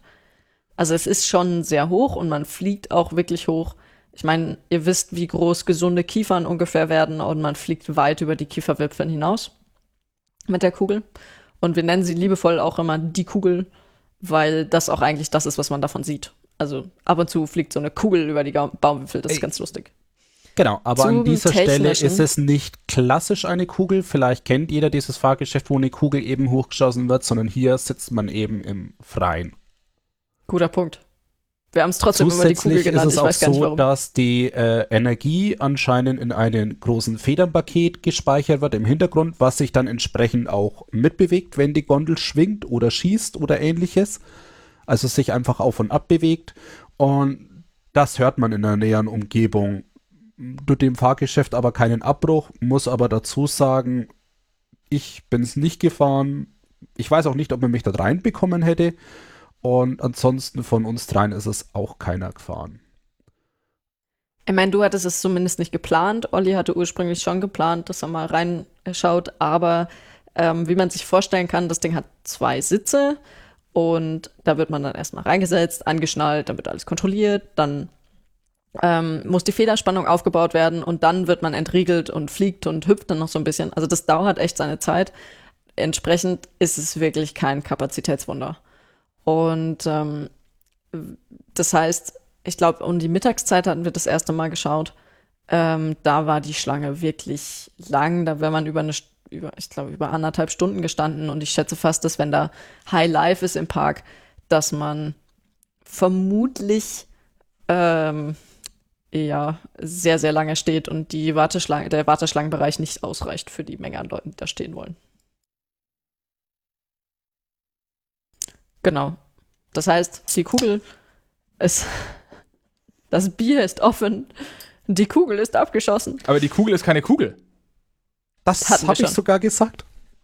Aber du kennst dir, du kennst den im Skyline Park nicht. Weil der hat nämlich wirklich eine Kugel drumherum. Das ist das Witzige dran.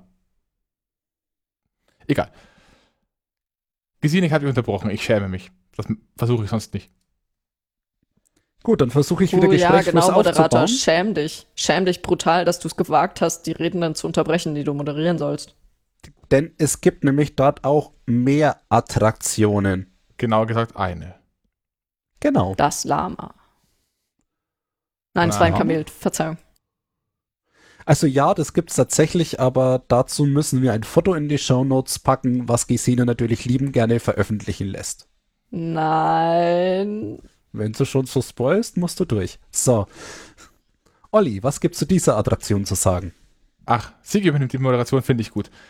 Ähm, also die Rede ist von der Attraktion Ramses. Und wie bei allen Attraktionen, die ich anteaser, war das mal eine Kirmesattraktion, die man kennt, denn sie ist ein bisschen gestaltet wie der Tempel von Abu Simbel. Das ist der, den sie damals wegen dem Aswan-Stadion versetzt haben. Äh, Side Talk und so. Googelt das. Was? Cool Ähm, aus. Eine Walkthrough-Attraktion thematisiert, äh, äh, auf Ägyptisch thematisiert. Der Eingang ist eine große Steinplatte, die so ein bisschen schief steht, wo man dann reingeht und ja, dann läuft man durch einen Tempel, äh, einen ägyptischen Tempel und am Ende sieht man dann das Grabmal des Pharaos Ramses, wo dann noch so eine kleine Post-Show stattfindet. Also einfach nur so ein bisschen wir blinken mit Licht, es rüttelt ein bisschen und dann klappen irgendwelche Dinge nacheinander auf und erschrecken einen nicht und dann ist der Spuk auch wieder vorbei. Also die Kinder, die mit dabei waren, haben es schon ziemlich gefeiert, auch wenn die jetzt nicht so wahnsinnig erschreckt waren. Ja, die waren, glaube ich, auch eher so, oh, guck mal, da bewegt sich was. Das ist ja interessant. Wie funktioniert das? Warum kommt das da raus? Darf ich es anfassen? Nein, also könnte man auch von der Kirmes kennen, wenn man da mal war. Äh, auch hier wieder, wenn man sich darauf einlässt, macht es schon recht viel Spaß. Es ist weniger spaßlastig als zum Beispiel die Flap Street. Hat aber ein paar schöne Effekte mit drin, wenn man durchläuft und ja, nicht das, was man in dem Freizeitpark erwartet. Es ist wieder ein Punkt von sehr liebevoll gemacht. Naja. Und es ist von außen auch echt ansehnlich. Also ich fand es schön von außen. Also wenn du da einfach so sitzt ähm, auf der Terrasse und halt so den Blick schweifen lässt, das macht sich schon gut. Aber nur, wenn du weiter als 10 bis 15 Meter weg bist. Wenn du zu nah dran stehst, dann schaut es einfach nach Plastik aus. fand ich jetzt nicht so dramatisch. Also ich meine, ich war irgendwie mit dem Kamel beschäftigt. Es gibt in der Warte, okay, um das jetzt aufzulösen, es gibt in der Warteschlange ein Kamel, ein, das ist ein ähm, Schaumstoffkamel, ein großes, auf das man sich draufsetzen kann für Fotos. Und ich will nicht wissen, wie viele Kinder das schon überlebt hat, ähm, weil das halt auch einen äh, Gummikopf hat, wo man das Maul auf und zu machen kann und dem man versuchen kann, die Ohren abzureißen. Und das war aber tatsächlich noch alles dran. Und ich habe auch Kinder beobachtet, wie sie das äh, vielleicht versucht haben. Ich weiß es nicht. Also ich ähm, habe dieses Tier sehr bewundert und genau, ich brauchte ein Erinnerungsfoto damit. Das finde ich aber generell immer wieder faszinierend. Ich meine, wenn wir anfangen, dass wir uns irgendwas, ich, äh, eine Applikation, eine schöne an die Wand basteln, weil wir gerade mit Stuck hantieren wollen, dann machen wir das halt einfach. Und dann sehen wir es im Park und sagen, naja, so schön schaut es jetzt nicht aus. Was man dabei aber halt nicht bedenkt ist, wenn man das daheim macht, dann hängt das da und in sieben Jahren macht man es weg. In einem Park ist es vielleicht 20, 30 Jahre lang und hält tagtäglich Besucher aus, die das missbrauchen bis zum geht nicht mehr. Und trotzdem ist das noch da. Also ich weiß jetzt nicht, wie viele Stuckaturen du dir schon in die Wohnung gemacht hast. Das Stuckaturset ist auf dem Weg, Amazon sei Dank. Nein, Nein was? Nein, ich kenne tatsächlich eine Person, die sich selber Stuckaturen gemacht hat. Ähm, die haben sogar Kinder überlebt, aber ich glaube, das waren gut erzogene Kinder. Genau, aber das ist äh, immer wieder faszinierend, wenn man Sachen versucht für die Ewigkeit zu bauen, wie viel man bedenken muss und dass meistens die stupid User eigentlich das große Problem sind. So. Dann sind wir mit dieser Kakophonie der Zeitreise, des Zeitreisestrudels fertig und kommen zu den Berberaffen. Affen! Ähm, genau.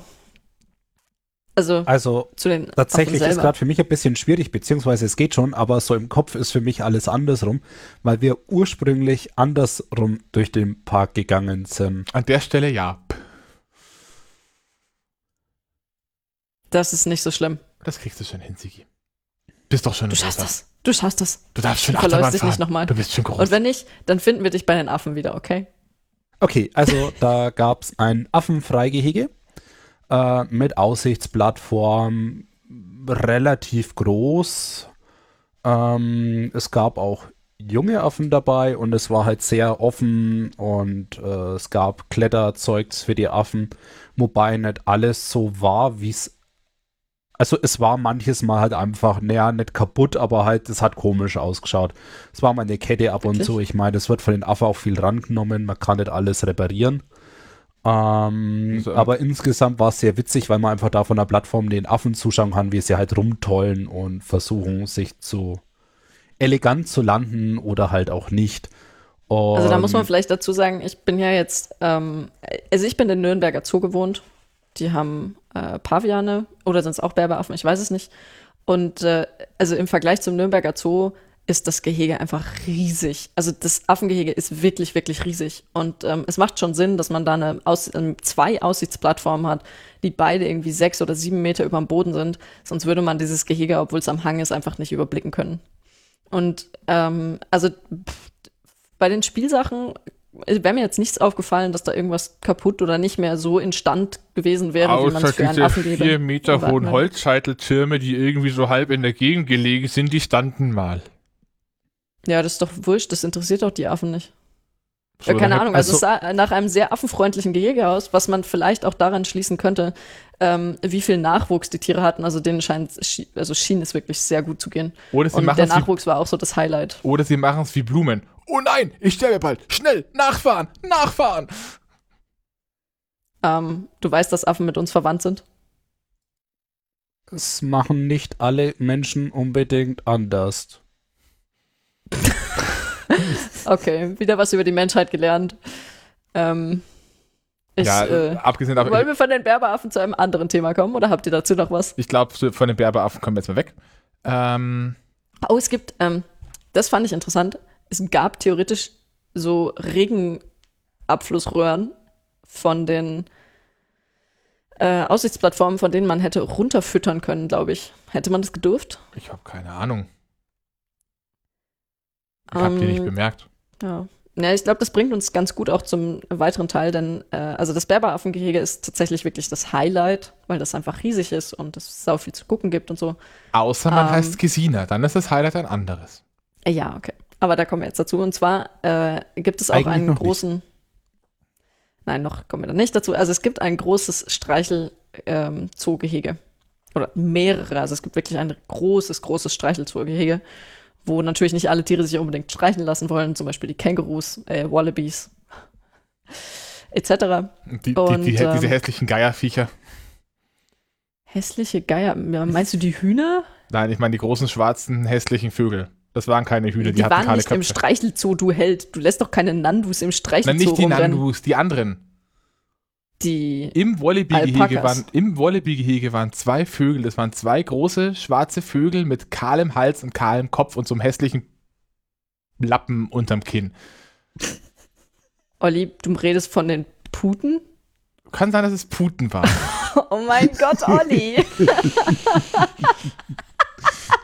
Ich bin auf einem Kuhbauernhof groß geworden, nicht auf einem Putenbauernhof. Okay, ähm, überspringen wir diese, äh, diese biologischen Kenntnisse. Naja, es gab jedenfalls einen Streichelzoo und das Coole ist, man kann natürlich so Streichelzoo-mäßig sich auch Futter überall rauslassen und dann auch versuchen, die Viecher zu füttern. Ähm, ich habe mich nicht in den Ziegenstreichelzoo getraut, muss ich zugeben, weil Ziegen irgendwie immer versuchen, mir das Futter zu klauen. Aber um einen kurzen Abriss zu geben, wieso ich diesen Streichelzoo allein schon so cool fand. Erstens, da gab es ganz viele Hühner. Zweitens, ähm, da gab es halt so abgefahrene Viecher wie Pu okay, Puten sind jetzt nicht so abgefahren, aber offensichtlich sieht man in Deutschland nicht so oft Puten. ähm, dann tatsächlich Wallabies, wobei die, glaube ich, nicht oft sich streicheln lassen. Ähm, es gab Alpakas und zwar ungeschorene Alpakas. Ich habe noch nie ein ungeschorenes Alpaka gesehen. Das sieht ungefähr so aus wie ein riesiges Kissen. Ein riesig, riesiges Kissen. Genau. Und was Und gab's noch? Naja, Ponys? und halt Die man nicht füttern darf? Ähm, genau, Ponys, wobei die Ponys, glaube ich, nicht im Streichelhofareal waren. Nee, die waren schon außerhalb, aber Ja, aber schon, auf, schon vom Zaun her darauf ausgeht, dass sie auch gestreichelt werden können. Genau. Also, das heißt, es war ein Streichelzoo mit ähm, re- recht interessantem Besatz, muss ich sagen. Und auch sehr überraschend interessantem Besatz, das fand ich sehr cool. Und der ist auch relativ weitläufig gewesen, beschattet, schön ruhig, etc. Und ähm, jetzt kommen wir zu meinem Highlight. Ich möchte ganz kurz noch an der, an der Stelle was ein, äh, einwerfen. Man No. merkt an, man, man an der Putendiskussion. Ein Manko an diesem Ding ist, da geht der Bildungsauftrag flöten. Ich meine, bei den Berberaffen stehen irgendwie ein, zwei Schilder, die sagen, hallo, das sind Berberaffen. Aber weder bei den Volieren noch hier bei diesem Streichelzoo stehen immer für die Kinder, die wirklich aus der Stadt kommen, weil Nürnberg ist nicht weit. Und in Nürnberg gibt es Ecken, da, sehen, da wachsen Kinder auf, die sehen, bis sie 12 oder 13 sind, keinen richtigen Wald. Da wäre so ein Schild mit, das ist das Tier, das isst du jeden Tag als Wurst, das ist das Tier, das solltest du nicht boxen, es boxt zurück. Wäre schon irgendwie cool. Olli, also ich weiß ja nicht, ich glaube, ich war da eher ein Ausnahmekind. Aber Kinder meines Wissens nach lesen keine Schilder. Die Schilder werden von den Erwachsenen gelesen und die Erwachsenen machen die Kinder auf die Schilder aufmerksam oder lesen sie ihnen vor. Und Entschuldigung, aber die meisten Erwachsenen wissen, was ein Alpaka ist und was eine Pute ist. Dann gehst du bitte mal durch die entsprechenden Stadtteile in Nürnberg und fragst die Leute, was ein Alpaka ist. um da kurz einzuhaken, bei dem Bildungsauftrag, also es waren da schon zum Teil Schilder eben gehängt, also man hat zum Beispiel äh, Känguru, bla bla bla und so weiter Gehege, das war schon da, aber es war tatsächlich jetzt nicht so, dass da irgendwelche Infotafeln waren mit Bild, das ist dieses Tier, das ist das Tier. Falls es da war, ist es mir zumindest nicht aufgefallen, wobei ich jetzt auch nicht ähm, das als Bildungsreise nutzen wollte für Tiere und explizit nach Infotafeln gesucht habe. Wenn man Aber bei ja, den Ponys weitergeht, hat man auch noch andere Vögel gefunden, die, ja, sagen wir mal so, vielleicht etwas hungrig waren. Und bei denen war garantiert kein Schild, die haben wir nämlich danach gegoogelt. Ja, ich Also- möchte einlenken, also vermutlich wäre bei ein paar von den Tierchen durchaus ein Schild hilfreich gewesen. Zum Beispiel gehe ich auch fast davon aus, dass nicht alle drauf gekommen wären, dass das Wallabies und keine äh, Kängurus sind, vielleicht waren es auch Kängurus und keine Wallabies. Na, ich weiß ist, von, von der Größe her waren es Wallabies. Wallabies sind, gehören auch zu den Kängurus und das Gehege war ausgeschrieben als Känguru-Gehege. Du glaubst gar nicht, wie blöd ich geguckt habe, wie ich bemerkt habe, dass da drin auch ein Hühnerstall steht und Puten rumhupfen. Ich bin von einem Känguru-Gehege ausgegangen. Entschuldigung. Ich habe die lustigsten Hühner gesehen. Also ich meine, es waren völlig überzüchtete Hühner. Es waren so Plüschhühner mit Beatles-Frisur und ähm, Federn an den Füßen. Sie waren mega lustig. Und die sind einfach total dumm auf dem Weg rumgestanden. Ah. Wir wollten zu den Ähm, großen dafür hätte ich auch ein. Schild haben wollen. Ja, Zum, zum Beispiel einfach, hallo, das ist ein Shopvögel, das sind voll die tollen gezüchteten Vögel. Bitte bring sie nicht um. Das machen die schon selber. Und diese So Pflanze nicht anfassen, denn sie tötet dich. Richtig. Und das Nein, Känguru nicht ähm, anfassen, denn es boxt dich. Du musst boxen. Ähm, Sigi, das ist schon das T-Shirt gewesen, mit dem du auf dem, äh, im Park rumgelaufen bist, oder? Ja. Es gibt Äh, Beweisfotos. es stand drauf, sie stellen nur gern unnötige Fragen. Oder du. Okay, also äh, Streichelzoo. Ähm, Schilder wären nett gewesen, wobei ich mich trotzdem frage, was die Schilder gebracht hätten, weil die Tiere können ja rumrennen, wo sie wollen. Also Nee, gerade die Hühner. Die, die, die Hühner in dem Gehege gehören in das Gehege. Die hatten da auch ihren Also- Stall und die dürfen nicht frei rumlaufen. Ich glaube, dass die auch, die, äh, auch gestützte Federn hatten. Die Schopfhühner hätten da überall hingekonnt, wenn sie es sich, wenn sie sie- diesen Willen gefasst hätten, glaube ich. Genau. Und ein Aber, Teil dieser ja. großen Laufvögel waren sehr hungrig. Nein, nein, nein, Moment mal. Das Wichtige ist, wir sind dann zu den Ponys und da, wo Pony stand, waren dann zweibeinige Ponys. Also ich, ich, ich zitiere noch ganz kurz aus dem äh, Parkplan. Die Ponys sind, sind Nummer 110, wortwörtlich geschrieben P-O-N-N-Y-S.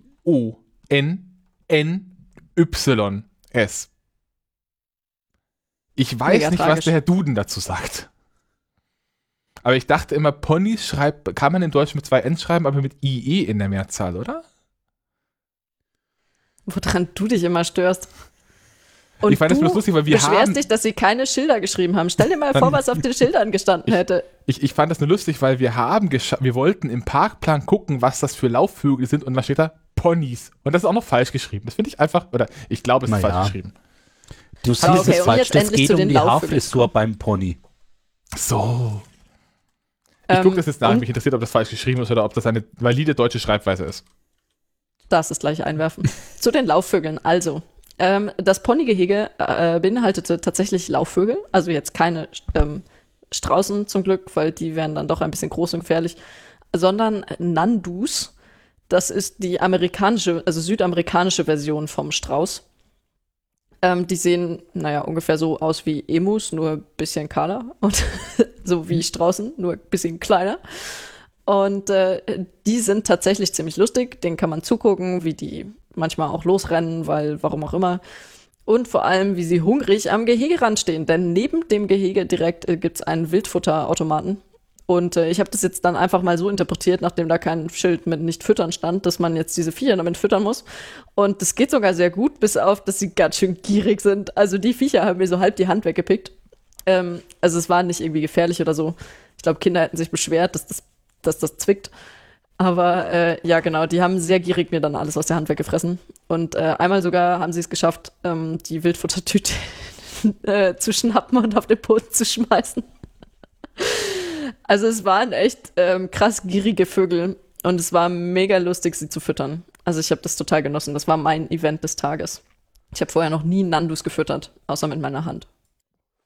Also irgendwie, irg- ich glaube, ich wurde irgendwann von irgendeinem großen Vogel gebissen, da gibt es eine Geschichte dazu. Während Aber- Gesina Nandus gefüttert hat und sich in der Schaubrüterei äh, verdingt hat, haben Sieg und ich den kleinen Indoor-Spielplatz gekapert, auf dem man mit Schaumstoffbällen um sich schießen kann.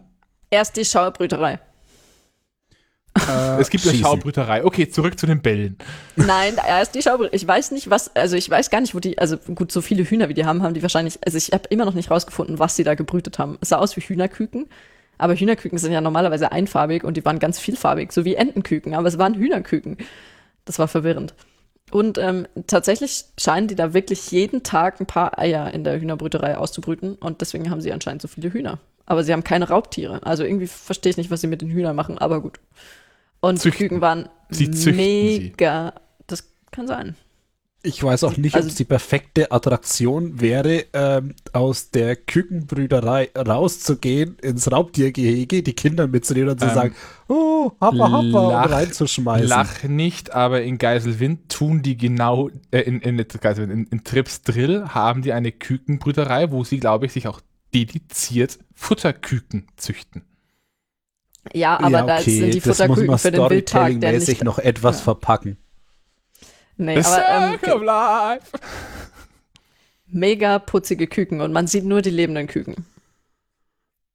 Also für Ja, alle okay. besorgten Eltern. Also, und, zwar, und zwar verschiedene Generationen. Also man sieht dann irgendwie so die ganz frisch geschlüpften, die sind in der Mitte und dann sind die, die schon ein bisschen laufen können, die sind auf der linken Seite und dann kannst du so rumgehen und dann werden die immer größer, ähm, weil die halt mehrere solche Terrarienkäfige für die ähm, Küken haben. Und äh, es ist einfach so putzig. Gut, jetzt dürft ihr euch mit Bällen bewerfen.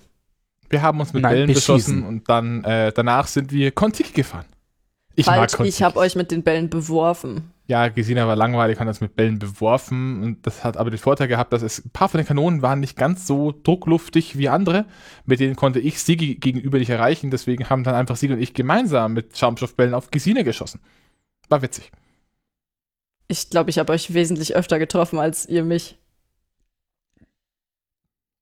Aber darum geht's. Ja, nicht unwahrscheinlich bei den Kanonen. Also die waren jetzt alle nicht. Äh, also es war sehr interessant. Also die schießen durch einen Luftstoß, den Ball vorne raus, ist soweit logisch. Aber der Luftstoß dauert unterschiedlich lange und auch das Luftvolumen, was in der gleichen Zeit, also wahrscheinlich ja Druck oder was auch immer, ist sehr unterschiedlich. Also die eine schießt gerade so bis zur Mitte vom Raum und die andere klatscht einen auf der anderen Seite vom Raum noch voll ins Gesicht. Also es ist etwas unausgeglichen. Das Aber- ist der Fairness-Faktor. Aber auch sehr klein. Also die komplette Anlage. Hab, so, ich habe sowas schon größer gesehen, zum Beispiel im Kurpfalzpark. Ähm, Tripsdrill? In Trips Drill haben sie auch sowas in den großen Indoor-Spielplatz eingebaut mit noch mehr Gedöns, mit das man mit Schaumstoffbällen machen kann. Ähm, ist aber, glaube ich, auch eher so ein Ding. Ich meine, ich glaube, wir haben da nur so Spaß gehabt, weil wir auf Gesina gewartet haben. Ja, und weil wir an dem Tag eh generell sehr leicht zu begeistern waren. Also Oh, nicht unbedingt leicht. Da ist ein Huhn! Äh, was? Äh, Es ist ein Riesenhuhn! Ein Riesenhuhn! Ein Küken! Ja, so Also ich hatte Tag. einfach den Eindruck, dass ähm, der Park uns zumindest an dem Tag sehr gut in seinen Bann ziehen konnte und viele Attraktionen, auch wenn man sie in einem anderen Kontext vielleicht nicht so toll empfunden hätte oder jetzt nicht so den Bringer, waren hier eigentlich so genau unser Highlight. Zum Beispiel auch diese Ballschlacht. Ähm, nebendran, wie gesagt, mein Highlight, fast immer und fast überall ein Kontiki. Kontiki Was sind diese ist das, Olli? Dreh also bitte, wer diese Folge hört und nicht weiß, was ein Kontiki ist, der höre sich bitte die 50 anderen Folgen, die ich habe, wo ich ungefähr jedem erkläre, was ein Kontiki ist. Aber vielleicht will diese Person jetzt gerade nach Geiselwind fahren und wissen, will wissen, was ein Kontiki in Geiselwind ist. Ein Kontiki ist eine kleine Schiffsschaukel, die aber nicht aufgehängt ist und schaukelt, sondern auf einer halbrunden äh, Schiene fährt und sich dabei um sich selbst dreht. Und im Boot drin hat man, also in, in dem Fahrgastträger, der sich eben dreht, hat man sechs Reihen, drei auf jeder Seite, die in die Mitte schauen. Und das führt zu ganz lustigen Situationen, wo man ja, äh, sich dreht und schaukelt. Und ich mag die. Das sage ich auch jedes Mal. Ich mag Kontikis und Konsorten. Ich finde, jeder Park sollte so ein Ding haben. Ich bin dafür, dass diese Dinge Fastpässe bekommen und sonst nichts. Man kann Fastpässe für Kontikis kaufen. Und wenn man den Park verlässt, dann kann man sich einen Kontiki kaufen. Und bekommt Rabatt dafür, dass man ein Parkticket hatte. Und jetzt kommt ihr. Ich glaube, wenn du Ähm. beim Hersteller nachfragst und die 6 Euro Rabatt haben willst, wirst du die bekommen. Äh, glaub auch. 34 Euro. Vielleicht kriegst du sogar ein bisschen Rabatt auf den Garten, den du dazu noch brauchst. Und den Stromanschluss. Moment, Moment. Demletzt kam Olli an mit, wenn wir dann mal einen Garten haben, dann kommen da diese und jene Bäume rein. Ich so, hä, seit wann willst du denn einen Garten haben? Jetzt ist es raus, Olli. Jetzt ist es raus. That was my evil plan to Kontiki Domination. Ich glaube, die Frage ist eher, wie viele Hektar das Olli, äh, Olli Lebensland, whatever, haben soll. Das So. wird bestimmt mehrstöckig. Ähm, habt ihr noch was Konstruktives zu Kontikis beizutragen oder? Äh, außer, dass es gut war? Nein. Hatte es einen Soundtrack? Nein. Okay. Ähm, was es übrigens in der, in der, in der Ecke des Parks auch noch gab, sind wir auch nicht gefahren, ist nochmal ein kleiner Kinder-Hopsterturm. Äh, in dem Fall von SBF Visa, also so wie der im Kurpfalzpark mit ohne Komfortfunktionen, wo der Operator am Ende mit einem langen Ringelschlauch an der, mit Kompressordüse vorne dran zu dem Turm wackelt, um die Bügel zu öffnen. Ah, Außerdem Eine Jeep Safari war dann auch noch ein Wasserspielplatz? und äh, den Wasserspielplatz haben wir erlebt. Da haben wir uns, glaube ich, ein bisschen unbeliebt gemacht. Was, wie? Also sie haben einen wunder wunderschönen, also am, am Wegrand gelegen in Richtung, äh, Richt, Richtung, Richtung Wald auch wieder rein, so eine große mit Kopfsteinpflaster gepflasterte, wellenförmige Spiellandschaft, die auch noch am Hang gelegen ist, ähm, mit verschiedenen Pumpen und Wasserspielen und was weiß ich nicht allem. Und mein Highlight war, sie hatten an einer Stelle einen großen, äh, ein, einen eingelassenen Zylinder, der quasi oben so 20, 30 Zentimeter rausgeschaut hat ähm, der von einer Feder hochgedrückt wurde und unter dem hat sich Wasser angesammelt. Und wenn man dann draufgesprungen ist, ist, ist oben das Wasser aus sechs oder acht so kleinen Röhrchen quasi seitlich in die Luft geschossen worden, ringsherum. Wenn da jetzt aber ein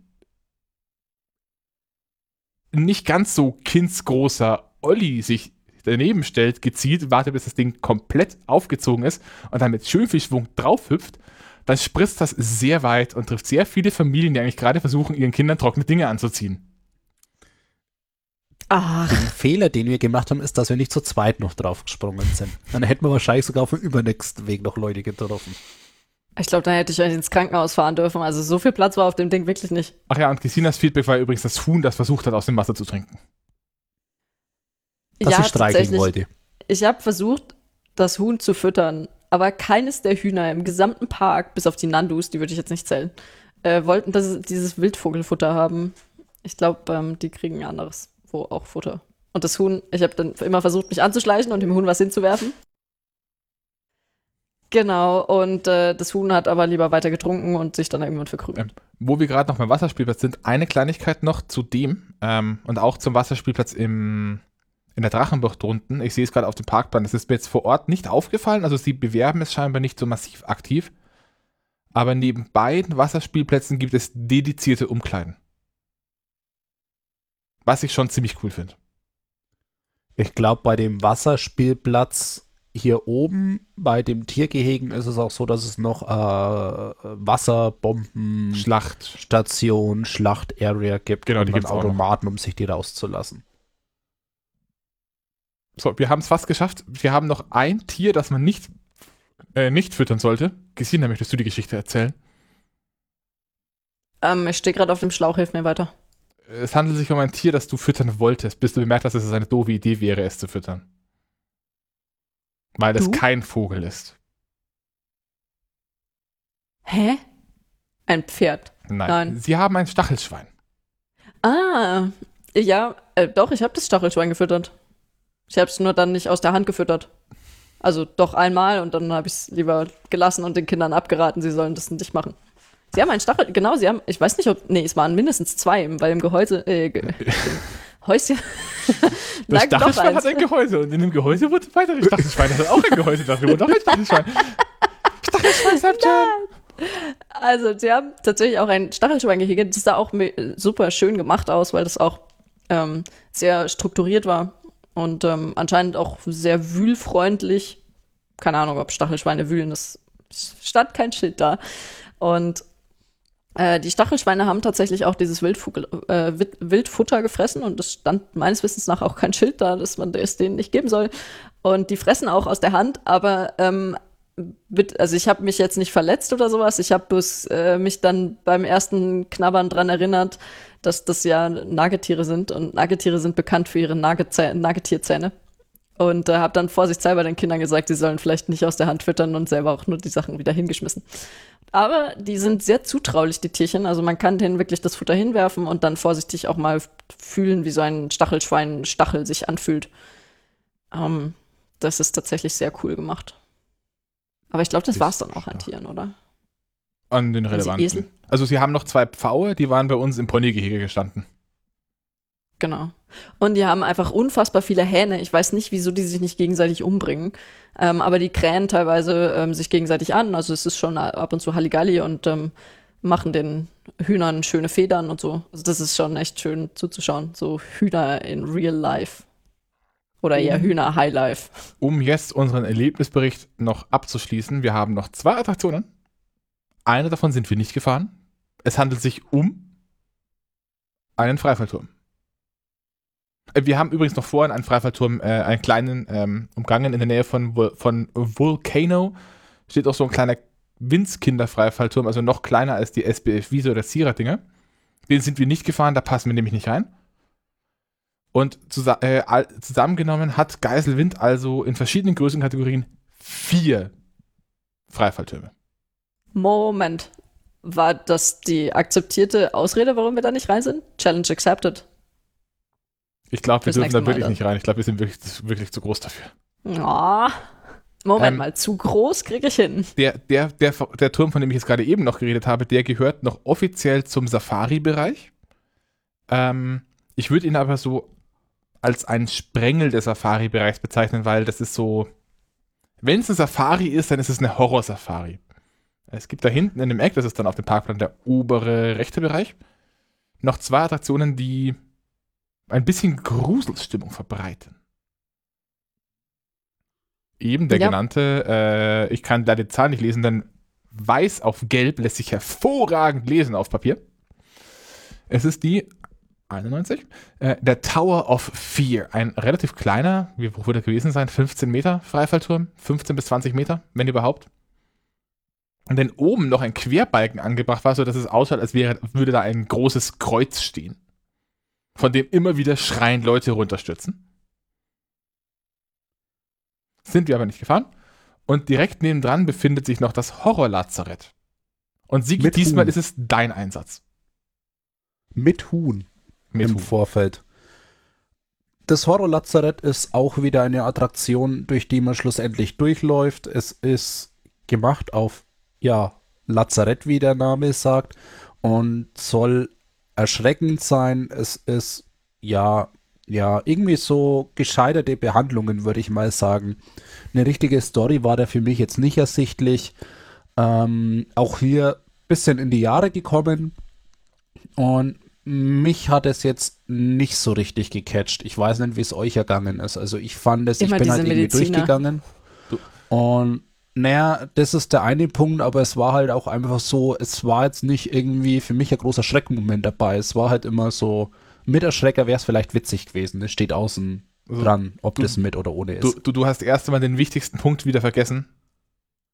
Es handelt sich um ein ehemaliges. Kirmesfahrgeschäft. Äh, Kirmesattraktion.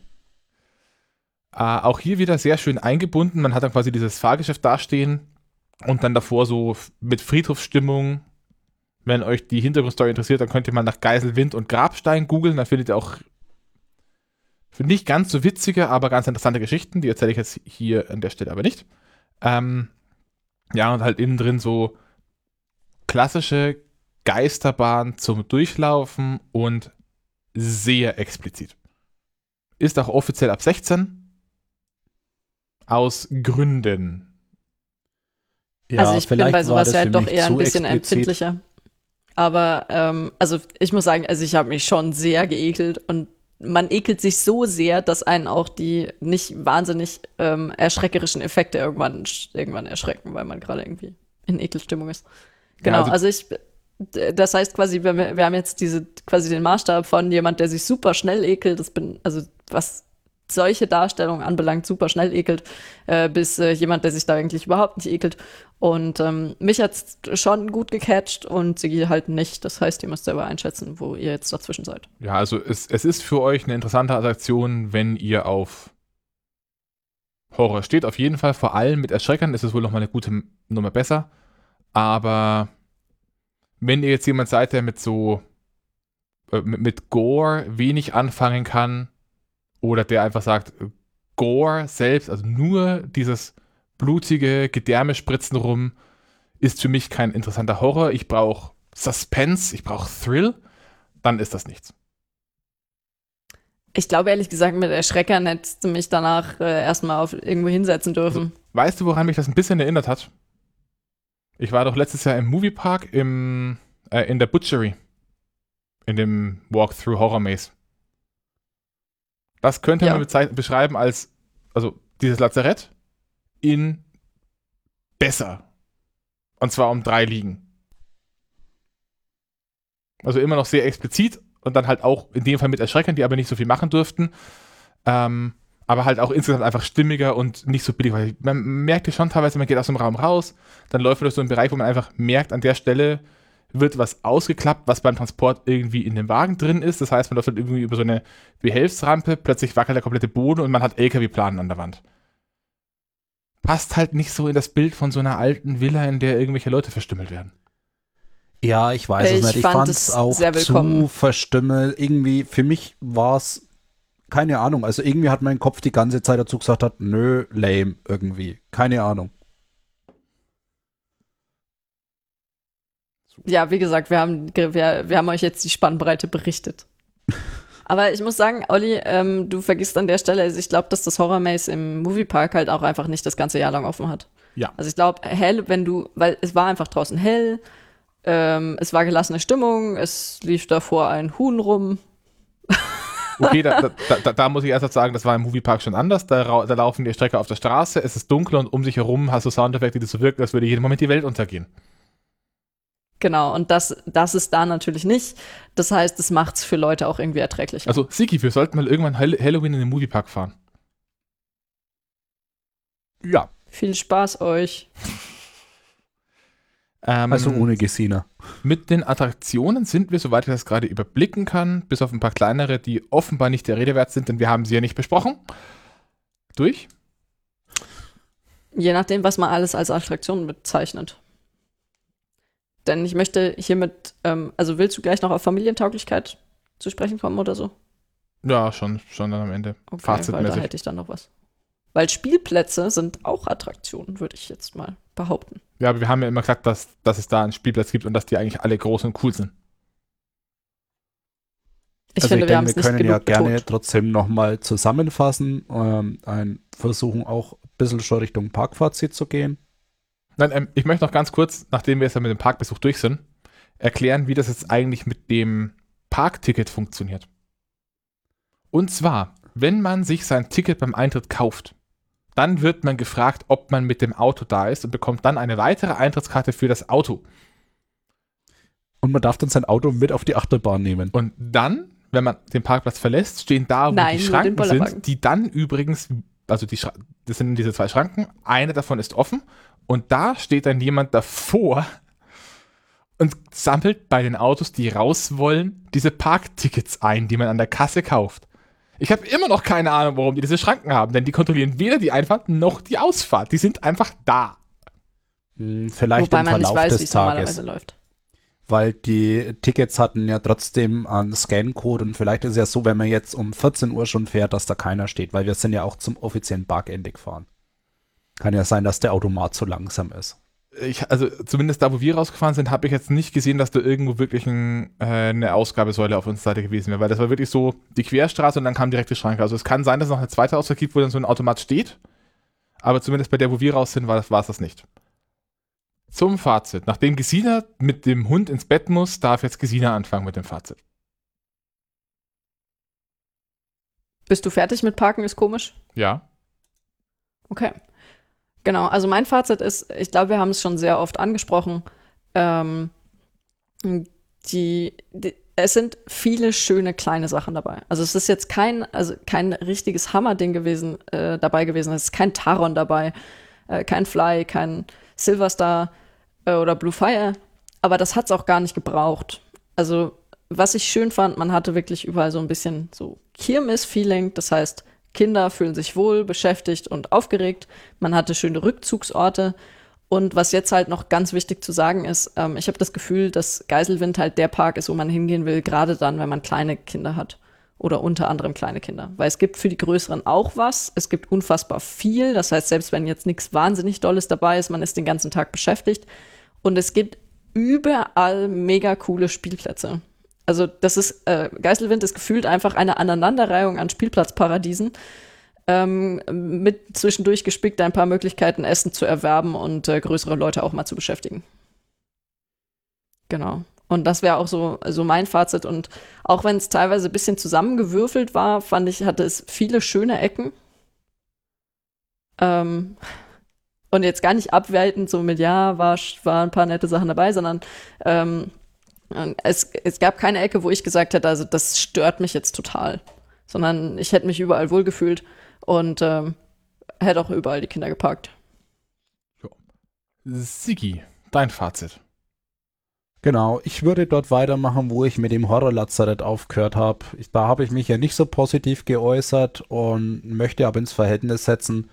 Insgesamt fand ich den Park gut. Ich würde mich der größtenteils Gesina einfach anschließen wollen.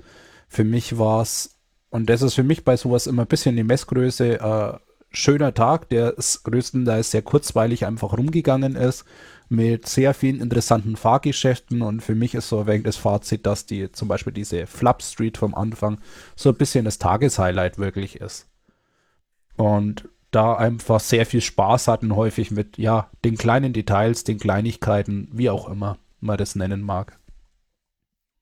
los! So, und mein Fazit des Parks äh, fällt, wie es wahrscheinlich inzwischen gewohnt seid, ein bisschen differenzierter aus.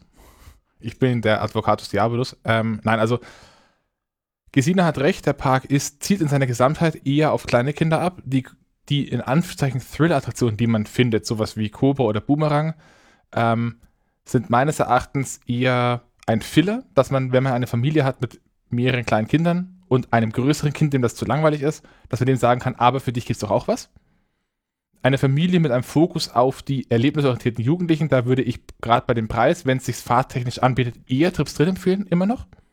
Für kleine Kinder hat Geiselwind vermutlich einfach mehr. Alles in allem im Vergleich zu zumindest meinem letzten Besuch mausert sich der Park, was Thematisierung angeht. Wir haben jetzt an der Thematisierung, oder zumindest ich habe an der Thematisierung an vielen Punkten ziemlich rumgenölt. Das ist wieder das übliche Nölen oder Rumnörgeln auf einem relativ hohen Niveau. Dem normalen Parkbesucher wird sowas nicht auffallen oder nicht stören. Ähm, und es ist schön zu sehen, dass sich hier in den letzten Jahren doch einiges getan hat und das ist, stimmt zumindest positiv für die Zukunft. Ähm, nichtsdest, äh, nichtsdestotrotz der Park hat sehr viel, aber mittelfristig würde ich mir für den Park trotzdem nochmal wünschen, dass irgendwas kommt, was mal, ich nenne es jetzt mal ganz dreist, ein bisschen wertiger ist. Und damit, äh, und mit, mit wertiger meine ich jetzt nicht sowas wie Jacks Verstecks, das an sich schon für das, was es ist, eine gute Attraktion ist, sondern einfach auch auf Skalen, die für den Freizeitpark in Anführungszeichen normal sind. Also man muss sich einfach im Klaren sein, wenn man nach Geiselwind geht, man bekommt viel, man bekommt aber nicht unbedingt in vielen Fällen das, was man von einem Freizeitpark erwartet. Der Moderator hat geschlossen. Oder Weil was? Ich habe mein, mein Fazit geschlossen. Ich weiß nicht, gibt es für, für euch noch diskussionswürdige Punkte? Die Frage ist, willst du noch einen kurzen Disclaimer wegen Corona mit ein? Also haben wir vorher schon gemacht. Wir haben Corona-Erfahrung. Also, also, ich habe Corona tatsächlich vorausgeschoben. Ähm, ich weiß, aber ich wollte da noch, ähm, zumindest wenn es um Corona geht, ich meine, Olli, du kannst es rausschneiden. Äh, aber was mir halt aufgefallen ist, wir haben an einer Stelle explizit den einen Operator erwähnt, der sich wegen Corona-Regeln gekümmert hat. Und zwar in dem Sinne, dass er zumindest die Leute eindringlich daran erinnert hat, dass sie die Masken auflassen sollen. Das war das einzige Erlebnis, wo irgendein Operator sich darum ähm, irgendwie bemüht hat. Und in allen anderen Attraktionen, inklusive zum Beispiel Volcano, hatten wir die Erfahrung, da stehst du auf engstem Raum. Ähm, es hat sich tatsächlich, ich weiß nicht warum, aber es haben sich die Besucher, die dort waren, ähm, die jetzt irgendwie in unserem Umkreis waren, nie irgendwie an Abstandsregeln gehalten. Da haben immer irgendwie die Kinder sind aufgerückt, die Eltern hinterher. Ähm, keiner hat Abstand gelassen und selbst das in, selbst in, in engen Indoor-Warteschlangen. Ja, also, aber ich, ich glaube, ja. das hinkt gerade vor allem an einem Punkt. Ähm, unsere letzten Parkbesuche sind ein bisschen her. Wir waren Anfang des Sommers in Tripsdrill. Das war Anfang des Sommers. Und die anderen Parkbesuche waren letztes Jahr. Ich glaube, dass es inzwischen einfach in den, in den meisten Parks so ausschaut. Heißt es nicht, dass es gut heiße, dass da nicht weiter durchgegriffen wird, aber ich nenne es jetzt mal Ermüdungserscheinungen bei der Bevölkerung. Und wahrscheinlich auch bei den Opernern. Also, soweit, soweit ich weiß, der, dieser Park hatte dieses Jahr extrem Probleme damit, überhaupt genug Leute zu kriegen, um alles betreiben zu können. Geschweige denn, dass sie die Leute haben, die sie ursprünglich haben wollten und die halt so agieren, wie sie das von ihnen erwarten würden. Soll jetzt keine Entschuldigung sein, aber es sind halt einfach irgendwie Umstände, die man da vielleicht ein Stück weit mit reinrechnen muss. Dass halt du dann am Ende für, die, für das, was die auch zahlen, halt dann die Leute kriegst, die gerade verfügbar sind. Und wenn du zu Leuten sagst, deine Aufgabe ist es, das Fahrgeschäft zu überwachen, dann überwachen die das Fahrgeschäft. Genau, das ist ja auch ein bisschen der Punkt, auf den ich am Anfang hinaus wollte, weil einfach grundsätzlich Corona immer lässiger gesehen wird und der Ska, also der Vergleich für mich einfach letztes Jahr war. Und da hatte ich den Eindruck, dass da sehr vehement auch zwischendurch drauf geachtet wurde oder auch die Bevölkerung sich einfach dran gehalten hat. Und da war es halt einfach so, dass es am Eingang eigentlich schon keinen mehr interessiert hat. Ich würde jetzt auch den Park nicht so wahnsinnig hart rannehmen, was das anbelangt, weil ich glaube, das Problem waren wirklich größtenteils die Leute oder einfach ähm, der Altersdurchschnitt. Ich weiß es nicht. Also das ist mir bloß ähm, sehr stark aufgefallen. Ich fand es teilweise ein bisschen irritierend. Ähm, teilweise haben mir auch sowas wie, äh, weiß ich nicht, mehr Erinnerungen vielleicht gefehlt, aber das, da bin ich vermutlich ein bisschen überempfindlich. Bin ja doch kaum rausgekommen. Ja, ich glaube, dann können wir jetzt soweit schließen. Ähm, mit diesen doch nochmal etwas negativen Punkten. Wie gesagt, lasst das, das, das insgesamt nicht drüben. Äh, wir hatten wie immer einen schönen Tag und auch hier nochmal als Erinnerung gesagt, wenn wir über einen Tag, äh, über irgendeinen Park irgendwie in Anführungszeichen motzen, dann ist es immer auf einem hohen Niveau, weil wir hatten noch nie einen Tag in einem Freizeitpark, an dem wir nicht Spaß hatten. Und das ist an der Stelle mit Abstand das Wichtigste. Und viel von und dem, worüber ich hatte sogar Testkinder dabei. Und viel von dem, viel von dem, worüber ich in Anführungszeichen genörgelt habe, das waren halt Kleinigkeiten. Das sind Tippfehler auf dem Parkplan, Probleme mit der Park-Homepage, worüber Siege sich ausgelassen hat. Das ist alles nichts Großartiges. Das sind halt Sachen, die passieren. Uns ist nur in dem Fall aufgefallen, dass sie sich halt im Vergleich zu anderen Parks, die wir besucht haben, vielleicht ein bisschen gehäuft haben. Aber in diesem Sinne, ähm, Geiselwind, wie gesagt, äh, liegt schön an der Autobahn. Falls ihr mal irgendwann aus dem Ruhrgebiet kommend einen Urlaub in Österreich macht, dann kann man den vielleicht sogar mal auf der Fahrt mitnehmen und noch einen schönen Besuch in Frankenland machen. Oder in Regensburg. Schreibt mich an, wir trinken ein Bier in Regensburg, da bin ich sofort dabei, wenn ich Zeit habe. In diesem Sinne, äh, ich bedanke mich nochmal bei Gesina und Sigi, die jetzt doch ziemlich lange mit mir noch durchgehalten haben. Ich hoffe, euch hat es einigermaßen Spaß gemacht. Also sowohl der Besuch als auch die Folge. Ich kann mich ja. nicht beklagen. Beim nächsten Mal dann mit Hubschrauber. Mit Hubschrauber? Was? Hä? Hä? oh, ihr habt die Anspielung nicht verstanden. Okay. Ja, richtig. Sonst hätten wir nicht hergemacht. Alles Gute. Ja, ich äh, bedanke mich fürs Organisieren und alles. Ich bedanke mich bei Sigi fürs Fahren. Und äh, die Frage geht eher in die Runde zurück. Wann fahren wir nochmal? Ja, wissen Nach wir doch Geiselwind? schon. Sie. Wir, wir, wissen noch schon, wann wir, wann wir wieder fahren. Aber das könnt ihr alles in meinem brandneuen Kalender auf der Homepage ansehen. Äh, findet ihr, wenn ihr auf die Homepage geht, im Menü einfach Termine oder Events heißt es, glaube ich. Ich weiß es gar nicht mehr genau. Da seht ihr, wann ich geplant habe, wo zu sein. Sind gerade nicht so viele Einträge drin. Aber falls da mal Überschneidungen ergeben, dann schreibt mich auch gerne an. Ähm, für einen Kaffee finde ich bestimmt mal irgendwann Zeit. In diesem Sinne, ähm, Nochmal danke an meine beiden, ich nenne sie jetzt nicht Gäste, sondern es sind ja eigentlich inzwischen schon fast feste Größen in diesem Podcast. Die gehören dazu wie die Brot aufs Butter. Nein. die, die gehören dazu wie die Butter aufs Brot und so wie meine ständigen Waspler. Ähm, ich glaube, ich gehöre ins Bett. Gute Nacht und bis zum nächsten Mal. Tschüss. Ciao, ciao. Ciao. Räuspertaste ist bereit. Wir, wir, wir können es ja im Intro einfach ansagen, dass ihr zwar einen Parkplan habt, aber da leider keiner Text dazu, weil die Homepage leider nur für den mobilen Gebrauch geeignet ist. Noch nicht einmal für den. Und dass es deswegen das unter, mitunter mal vorkommen kann, dass ihr sowas tut wie äh, Olli, also da neben dem Boomerang rechts oben quer hinter der Tür einmal durch den Ofen durchgeschossen. Da, was ist denn das? Äh, kurze Zwischenfrage. ähm, weil du gesagt hast, äh, der große Park, ist der Park wirklich irgendwie groß oder klein im Verhältnis zu irgendwas anderem? Also ich muss sagen, ich habe da immer noch nicht genügend Vergleich. Du ist das ein tust, ja, großer Park? du tust ja gerade so, als würde ich mir merken, was ich sag. Also ich muss sagen, ich fand es sehr schön und ich glaube, wir haben ein würdiges Reisetagebuch aufgenommen. Ja. Ob die Menschheit davon noch was hat, das werden wir hören nach dem Schnitt. Die Folge am Ende. Wir waren in Trips Drill. War okay. Folge vorbei. Einmal Homepage mit Liebe gemacht. Mit Hass geklöppelt. Aber da ist die Auflösung wirklich gut. Da hätte man vieles erkannt. Zum Beispiel den Hundeknochen. Wenn ich dich, ab, wenn ich dich abwatschen kann, sind es keine eineinhalb Meter. Es wirkt irgendwie so, als hätten sie einen Haufen Geld für irgendein Webdesign in die Hand genommen und danach gesagt, Herr Müller, das können Sie doch auch. Ja, ich konnte schon mal Word bedienen.